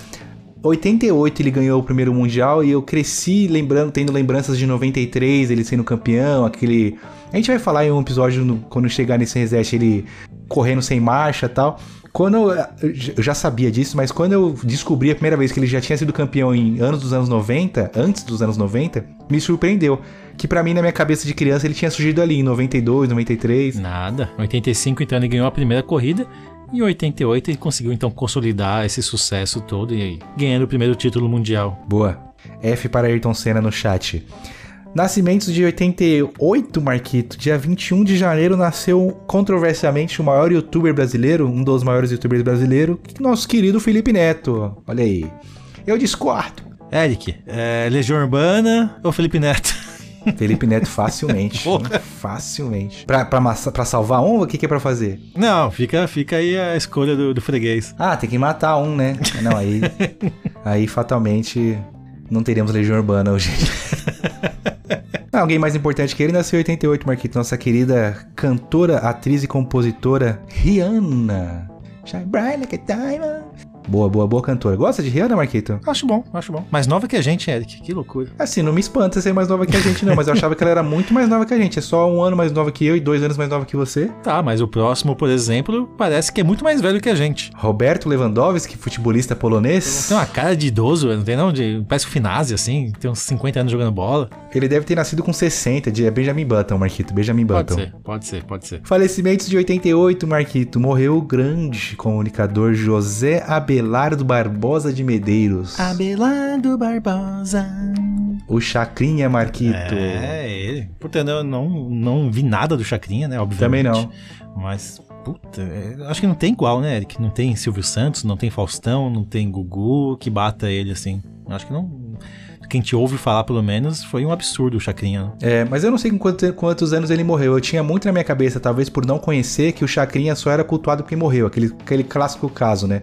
Ah, só acham legal porque morreu. Sim. Mas muita gente diz que não, que ele morreu já velho. As imagens que eu tenho de Chacrinha, ele já cabelinho branco, né? Que ele era assim, um, um baita comunicador. Ele criou a Panicat, né, Marquito? As chacretes. Chacretes, pois é. O cara era à frente do seu tempo. Assim como o próximo cara que morreu em 88, no dia 9 de agosto, morreu Ramon Valdez, Marquito. Este que foi o maior exemplo de pai que todo mundo pode ter. Senhor Madruga, devia aluguel, não trabalhava, mas nunca deixou na- faltar nada para sua querida filha Chiquinha. É um baita personagem. É assim, né? Falar que é um baita ator é complicado. Chaves gera controvérsia, né? Mas o Seu Madruga é um personagem. É um personagem que eu costumo dizer, né? Que eu sempre brinco. Tem várias séries legais que o personagem principal não é o mais da hora, é sempre um personagem secundário. Sim. Chaves é uma delas. Lembre-se bem de uma coisa: a vingança nunca é plena. Mata a alma e a envenena. Baita personagem icônico. Boa. É só no Brasil, Eric. No México tem uma dedicatória pro Chaves, né? Pro personagem do seu Bol- Bolanhos. Como chama mesmo? Roberto Bolanhos. Roberto Bolanhos. Mas né, é é no Brasil que o Chaves explodiu, assim. Tem seu valor na cultura pop. Boa. Por falar em cultura pop, vamos aos filmes então, Marquito, de 1988. Já começa com uma pedrada, hein? Os Fantasmas se Divertem, o nome é brasileirado para Beetlejuice. Beetlejuice, Beetlejuice, Beetlejuice. Pareceu alguma coisa aí, Eric? Pareceu exatamente ele aqui do meu lado. Filmão, né, Marquito? Filmão, filmão. Eu me lembro que eu não entendia nada quando assisti quando É. era criança. Eu sou desses também, mano. Esse dia a Gabi queria assistir, a gente reassistiu, eu continuei não entendendo nada. Mas não dá pra esperar algo diferente de um filme de Tim Burton, né, Eric? São sempre filmes muito loucaços, assim. E o Beetlejuice foi um deles. Eu realmente não sei. Não, eu, eu tinha.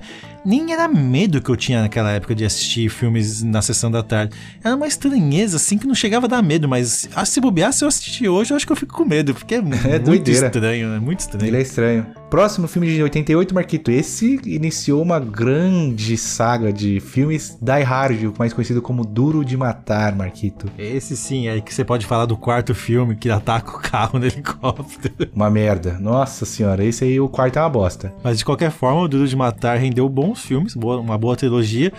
Depois, realmente, não precisava ter feito os novos filmes, ok. E também rendeu alguns jogos interessantes, principalmente no Fliperama, Eric. Não sei se chegou a jogar. Gostava muito do, do filme. Gostava muito também, é meio, é meio forte, mas eu gostava do filme. E gostava muito do personagem, do Bruce Willis. Pronto. Assim, eu me saí melhor dessa forma. Eu joguei, você falou de jogos, eu joguei um Duro de Matar para computador. E era bem legal e bem difícil, bem difícil mesmo.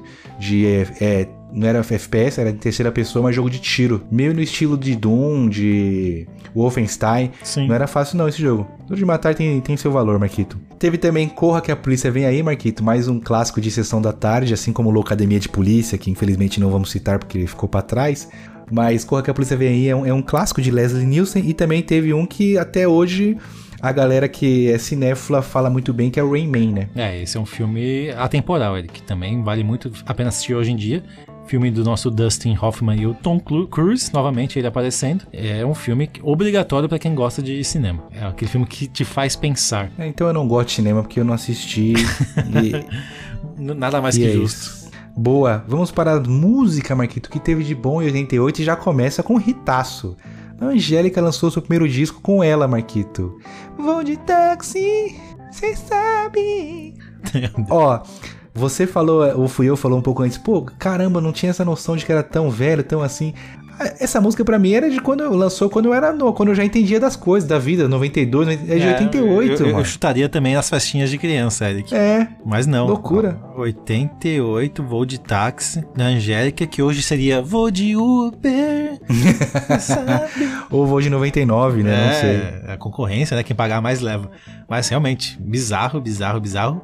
E a Xuxa, Eric, não deixou pra trás, lançou o seu Show da Xuxa 3 com um hit, Eric, que esse aqui, quem não conhece, é maluco. Hilarie. De trás pra Toca frente aí, e da de frente trás pra pra trás, né? frente. Beelzebub, Asmodeus, Satanas, Lucifer. Será que ela só fez sucesso graças a isso, Eric? Que de trás pra frente a gente ouve vozes estranhas? Pode ser, né? Pode ser. Foi, não, pelo que eu tô vendo aqui, 3 milhões de cópias vendidas e ela foi parar no Guinness Book por causa desse, desse álbum. Louvar o, o Coisa Ruim ainda tem seus Dá valores. dinheiro, né? dá, tem seu dinheiro. valor. Vender a alma pra ele, né? Venderia a alma ao capeta para o Vai Lugar hoje atingir 3 milhões de ouvintes por episódio, Marquinhos? Ah, eu teria que ler os contratos, Eric, que a gente comentou no episódio de IA. Leia os termos, né? Eu, eu teria que ler os termos antes de assinar alguma coisa. Beleza. Vamos ao top 5 de músicas, Marquito? Vamos, pelo amor de Deus. Em quinto lugar ficou Need You Tonight, da banda INXS. Por nome, não tô me. não tá me refrescando. Tonight, Cause I'm sleeping and tonight, girl. There's something special. É, fatalmente eu sei se você piorou a minha experiência, Marquito. É.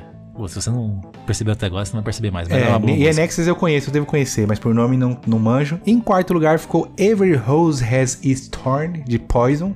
Uma balada rock. Conhece essa, Marquito? Do Poison? Conheço sim essa música, mas também novamente me surpreende muito ela estar em quarto lugar. É uma baladinha romântica, vai, assim digamos, do nosso querido Poison. Deve ser uma trilha de algum dos filmes que a gente falou ali em cima, mais ou menos, e Faz passou, né? sentido, faz sentido. Terceiro lugar, pra mim, sim, é a maior música de 88, Sweet O' Mine, de Guns N' Roses.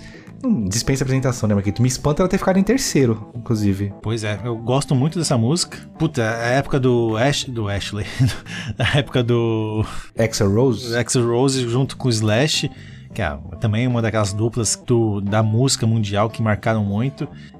Oh, oh, sweet child of mine. Gosto muito, merecia estar mais pra frente, mas quem é o segundo colocado, Eric, pra vencer esse clássico? Roll With It, de Steve Winwood. Também outra música desconhecida, 88. Olha, 88 tá perdendo pontos com, essas, com esse top 5 aqui, viu, Marquito? É, essa realmente também não conheço, Eric. Então, uma vergonha Guns N' Roses ficar em terceiro colocado e não em segundo, pelo menos.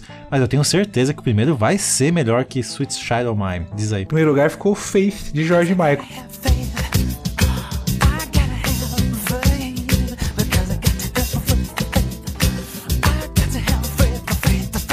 Três anos seguidos? É, então, ele ficou em segundo em 87 com essa mesma música, com Face. E agora tá em primeiro Caraca. com essa música em 88. É, deve ter lançado em dezembro, por isso. Aí em janeiro É. também contou e. Eu prefiro Careless Whispers. Esse foi o top 5 de músicas decepcionante. Vamos ver se É. os jogos de 88 Salvam. tem mais, mais informações legais para salvar, Marquito. Por enquanto esse ano tá fraco, Eric. Tomara que os jogos sejam melhores. Vamos lá. Dia 8 de janeiro, a Konami, alô Dan, se estiver ouvindo, vai mais um abraço pra você, lançou em 88 Contra Marquito. Assim como também uma versão para o Nintendinho de Metal Gear na América do Norte. Olha aí, conhecia? Pois, é o Metal Gear é um é, o, é aquele jogo. Puta, não, tá bom, vai. Eu ia tentar enrolar você aqui, mas não, é que eu sei que teve um Metal Gear lá atrás. é, já vi uma imagem ou outra, não vi vídeos. Ah, Eu devo ter visto num vídeo do Zangado, ele contando a história do Metal Gear, que ele teve, ele contou então, e desse jogo também. Mas não, é que tanto o Contra eu não era muito fã, Também e não. o Metal Gear nessa época eu não conhecia, senão com certeza eu seria fã sim. Beleza. Em agosto foi lançado Altered Beast. Esse jogo os produtores e desenvolvedores fizeram numa viagem de LSD, né, Marquito? É uma maluquice esse jogo. E ele foi lançado pro Sega pro arcade e mais tarde foi portado para o Mega Drive e pro Genesis também, Marquito. Eu devo Jogo ter maluco. jogado. É, eu devo ter jogado no Mega.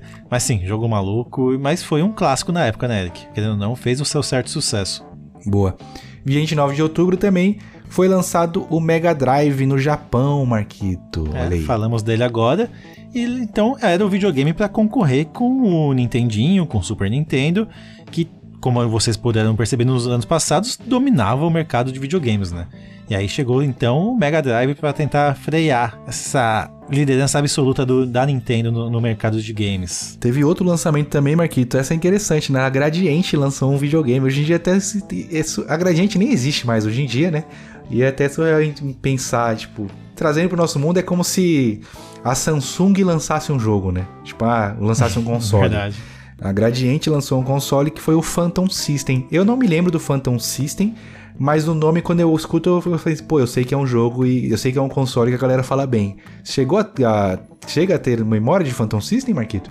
Eric, eu acredito que o Phantom System seja um daqueles videogames que o Brasil lançava a moda caralha, com pegava a patente lá de fora, tanto que o jogo mais vendido do Phantom System era o Super Mario Bros. É uma cópia descarada permitida, era a pirataria legalizada que tinha nessa época, né? E eu tinha o meu Turbo Game e também tinha o Phantom System. Exatamente, é essa mesma pegada aí. Faz sentido. Em 88 lançou o que pra muitos é um dos maiores, um dos melhores jogos da franquia Mario. Olha, eu tenho uma- um, um certo clubismo com o Super Mario World. E eu fui jogar esse jogo depois, que é o Super Mario 3, Marquito. Foi lançado em 88 também. Mas é um, é um jogo à frente do seu tempo também, esse Super Mario 3, hein? Eu A gosto mecânica muito. dele é muito legal, dos mundos. Você ter um inventário dentro do jogo. Já tinha, você tinha um inventário, né? Você podia acumular os seus power-ups. Tinha o Mario Tanuki.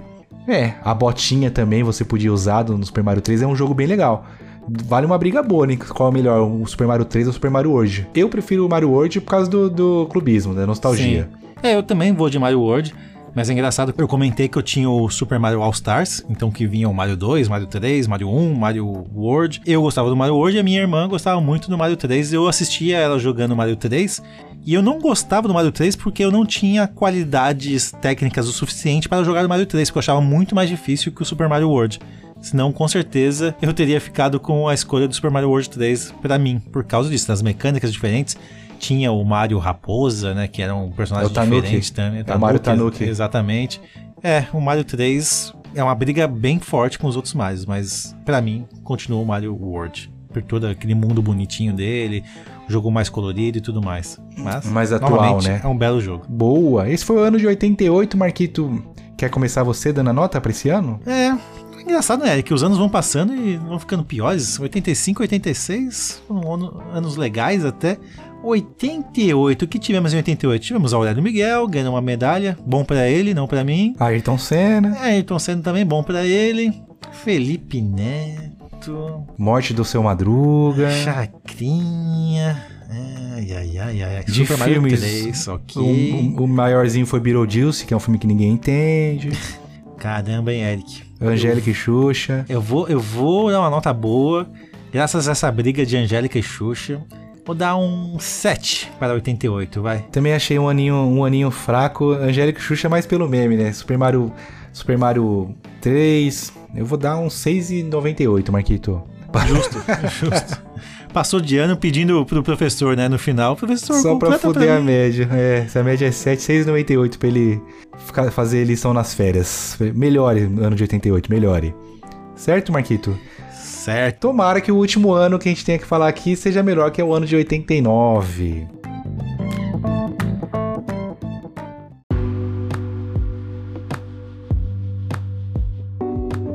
Fechando essa trinca de 5 anos. Trinca de 5 não, né? Uma penta de 5 anos. Chegamos a 89, Eric. Ano fatídico de quem? Do fim do partido nazista na Alemanha Ocidental, Eric. 40 anos depois do fim da Segunda Guerra Mundial, no dia 9 de fevereiro, o Alemanha então proíbe o partido neonazista. Que loucura, né? 40 anos depois e ainda tinha partido neonazista. É, eu sei lá, eu vou, vou me estender muito aqui no, no papo, mas se eu for, for cavocar, ainda tem país nazista hoje em dia, ainda até no nosso, é. nosso país, né?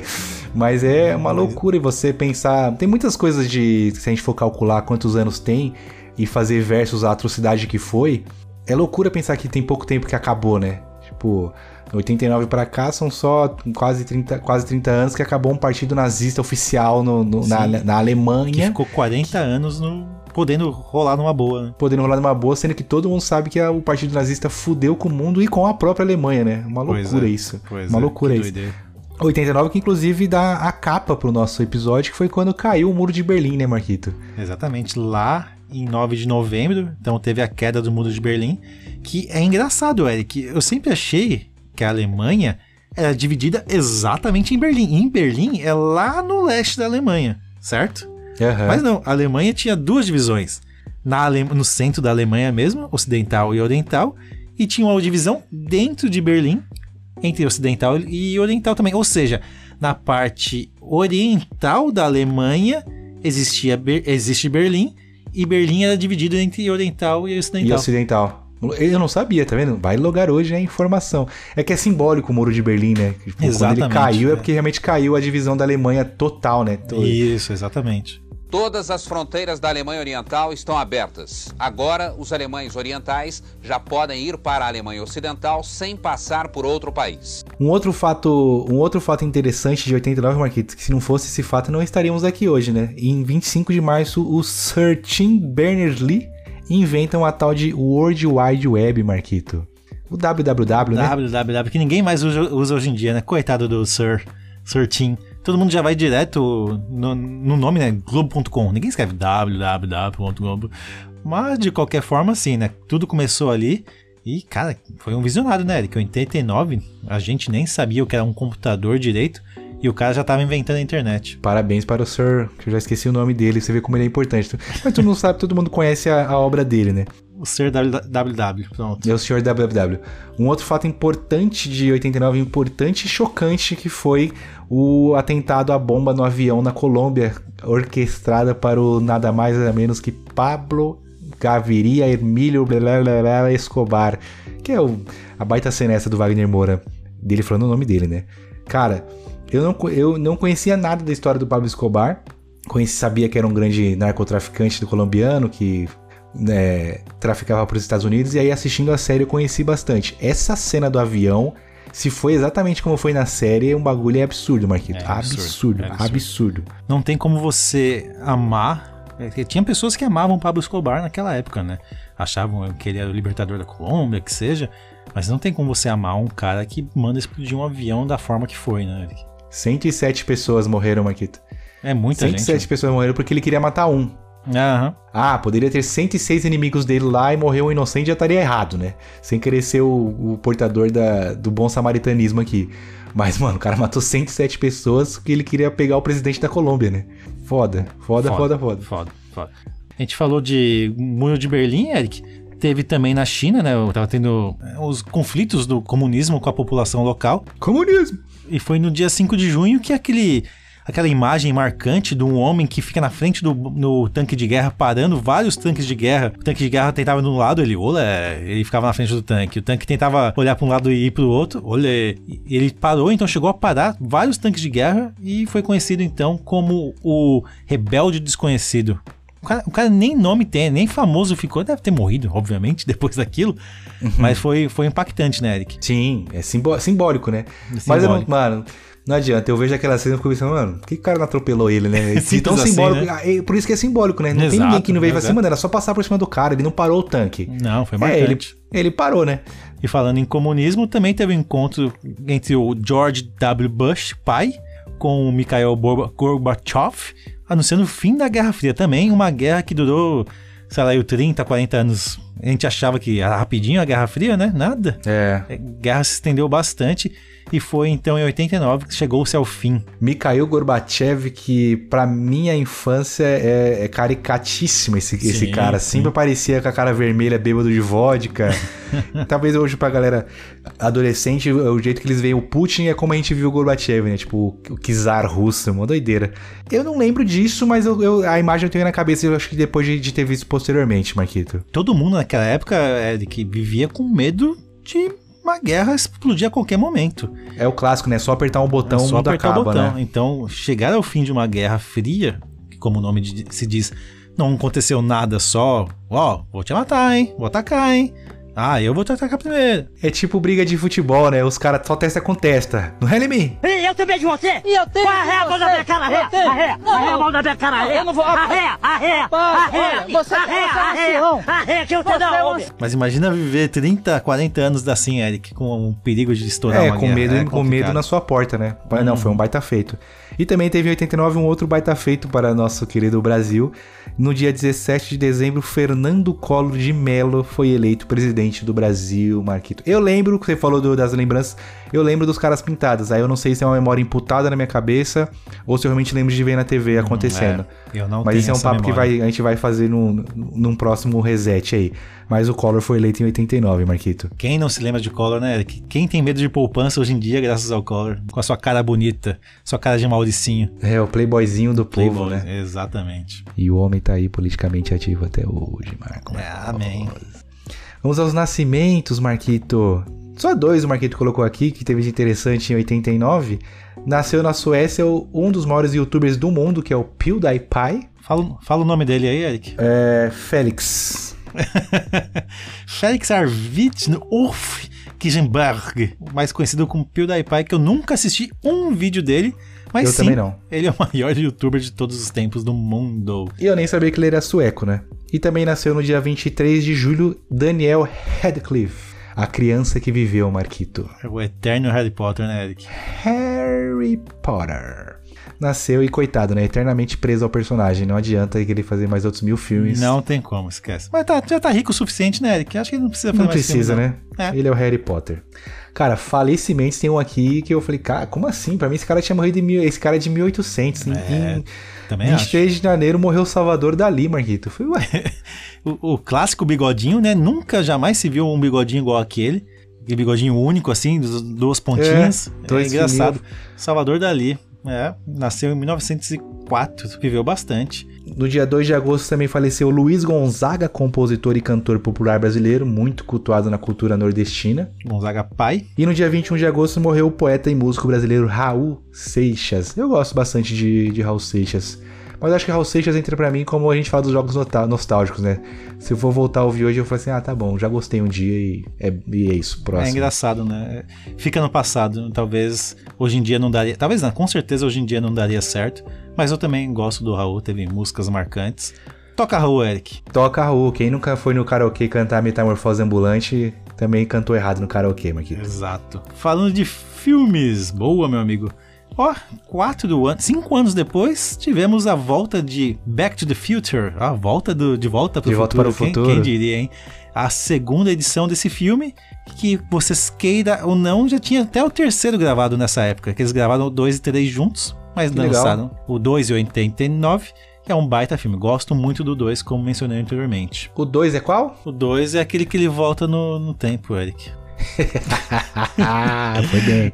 O 2 é o que ele vai pro futuro. O que ele vai pro futuro e tem um que, ele, que o, não é o DeLorean, é o trem, né? Que Isso, é o volta, né? 3, que ele vai realmente pro passado. Que legal, que legal.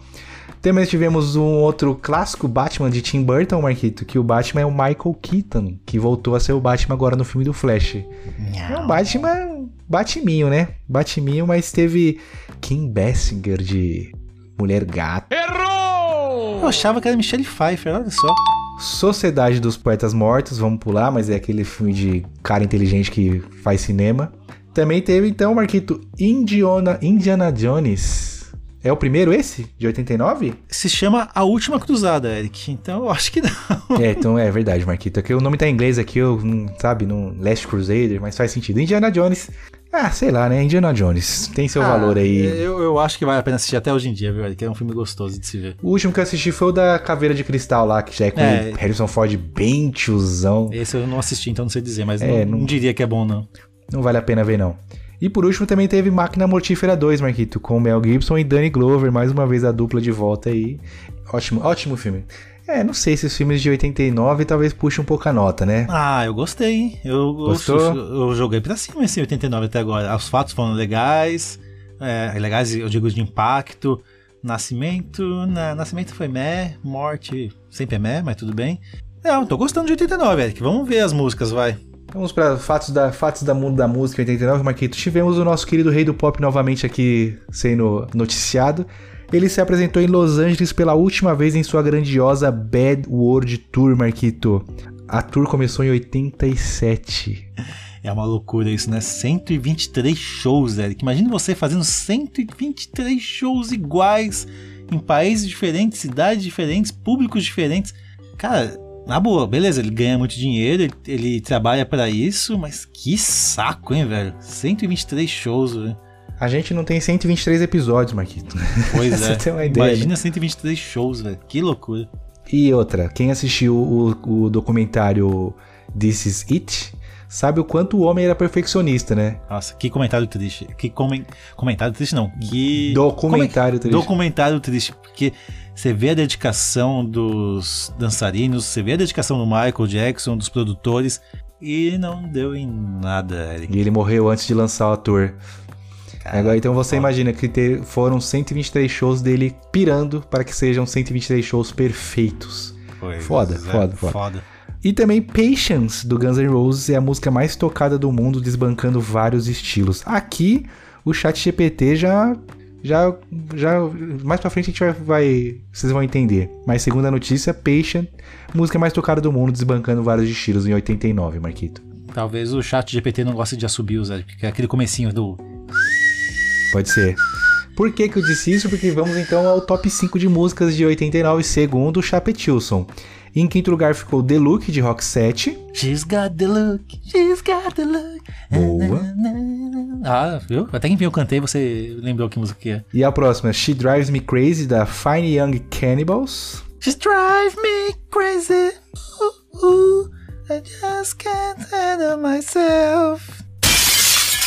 É, eu preciso pôr pra, preciso pôr pra ouvir aqui. Já, já tá bom que já reconheci uma que você cantou, Marquito. Vamos. É, pô, tá todo louco nesse episódio já. O terceiro é We Didn't Start the Fire, de Billy Joel. Billy Joel, que eu sempre confundia com Billy Joe Armstrong do Green Day. Mas é Billy Joel, é diferente. Lixo, tinha que ter uma coisa ruim em 89, né? Não conheço, passo. Beleza? A segunda, Another, Ano- Another, Another Day in the Paradise, de Phil Collins. Phil Collins, eu só lembro da música dele do Tarzan. Que é essa? É essa? É. É? É. Então é isso. Valeu, então, ter ficado em segundo lugar, que é uma bela de uma música, Another Day in Paradise, do Tarzan. Eu gosto bastante dessa música, Eric. E Phil Collins também é um cara que me engana muito por achar que tem muitas músicas boas exatamente por conta dessa música. E não tem nada de música boa, né? Ah, tem umas quatro. Mas eu achava que tinha umas 40, entendeu? Muito por conta dessa música que é, é animal. Essa música eu gosto bastante, de verdade. Beleza. Em primeiro lugar, como vocês ouviram, Patient foi a música mais tocada, mas segundo o chat GPT foi Like a Prayer de Madonna. Então vamos dividir o posto, Marquito? Eu Ah, mas Madonna já. Madonna já figurou muitas vezes. Já, já, né? Vamos de assobio então, vai, boa.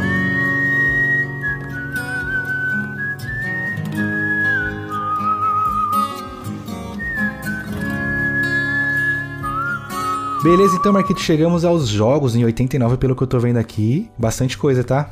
Vamos lá. Primeiramente, em 89 foi lançado o Game Boy, Marquito. Em abril de 89, a Nintendo lançou o Game Boy no Japão. Sempre quis ter um Game Boy.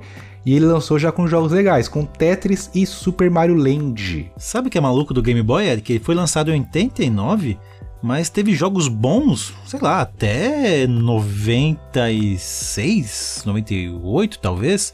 Porque o Pokémon é do Game Boy, o Yellow, Blue e o, e o Red. O Red. Então, pô, quando que foram lançados esses jogos? Foi ali no 90 e tantos, né?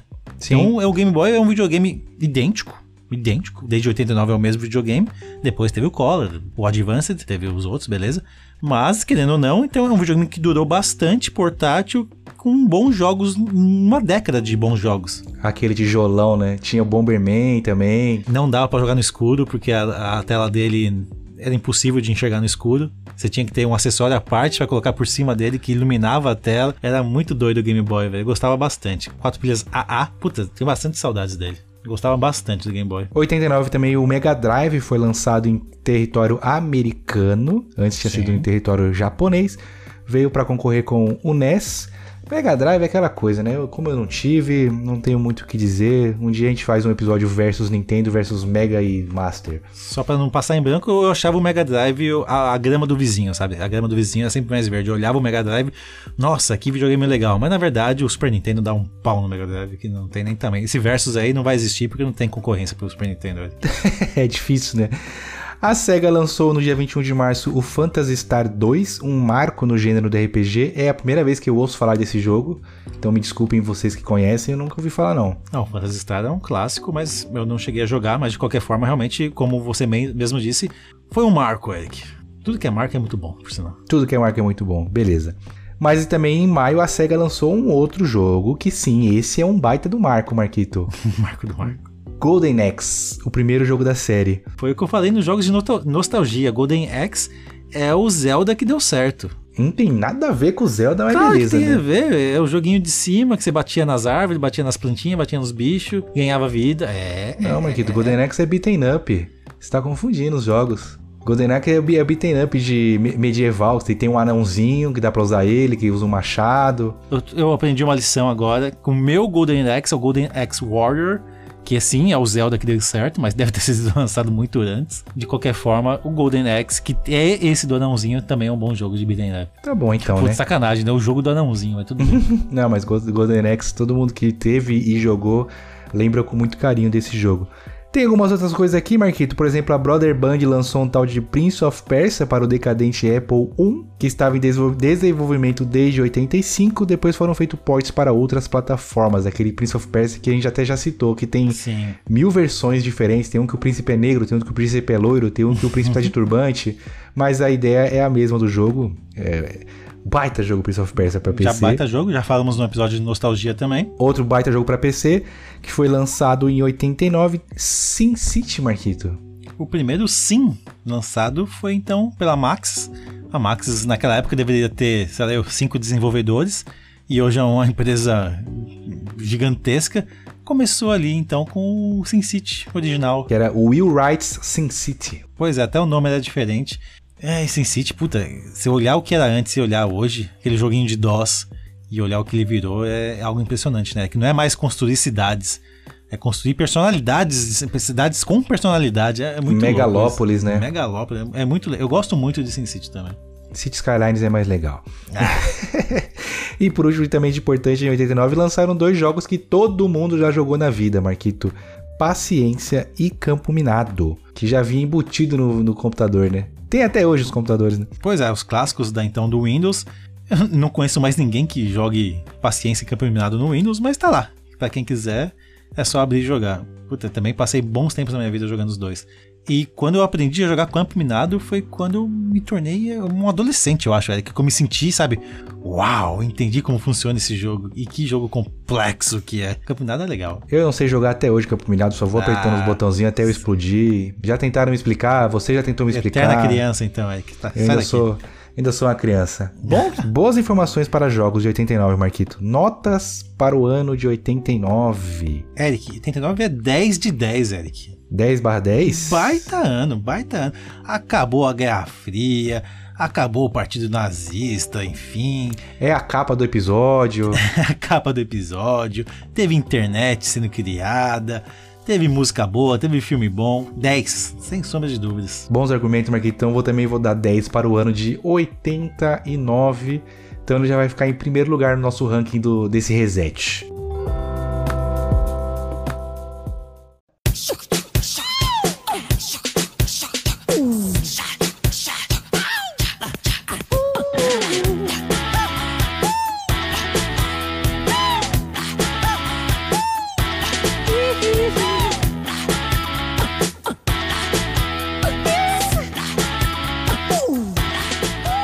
Você sabia que por uma pequena quantia mensal você pode contribuir com a continuidade do nosso podcast e de quebra concorrer a um gift card de 100 reais todo mês? É isso mesmo, tudo isso é possível através do nosso programa de apoio coletivo, o apoia.se barra vai apoiar hoje. Apoiando hoje você já concorre no próximo mês a um gift card no valor de 100 reais, que pode ser de PSN, Xbox, Steam, fica a seu critério. Através da colaboração dos nossos apoiadores, nós já conseguimos, por exemplo, criar a intro desse podcast, uma animação muito bacana com o Ricardo Juarez, tirada do nosso episódio, entre outras coisas. Fora isso, as empresas que têm interesse em patrocinar do nosso podcast é através do nosso programa de apoio coletivo. Assim como fez o Lenid Motel, que fica situado ali na região da Washington Luiz, um dos melhores motéis da cidade de São Paulo. E no Instagram deles, o arroba Lenid Motel, vocês conseguem ficar por dentro das novidades e também verificar as mais variadas suítes temáticas que eles possuem. Além do Lenid Motel, nós temos a Panificadora da Serra, a melhor padaria da região de Itapecerica, contam com um vasto cardápio, um ótimo atendimento e na parte da noite eles também têm delivery de pizzas. O Instagram deles é o arroba panificadora da serra. Então se vocês quiserem contribuir com esse podcast, concorrer a gift cards e até mesmo anunciar a sua empresa conosco, basta entrar em apoia.se barra vai apoiar hoje.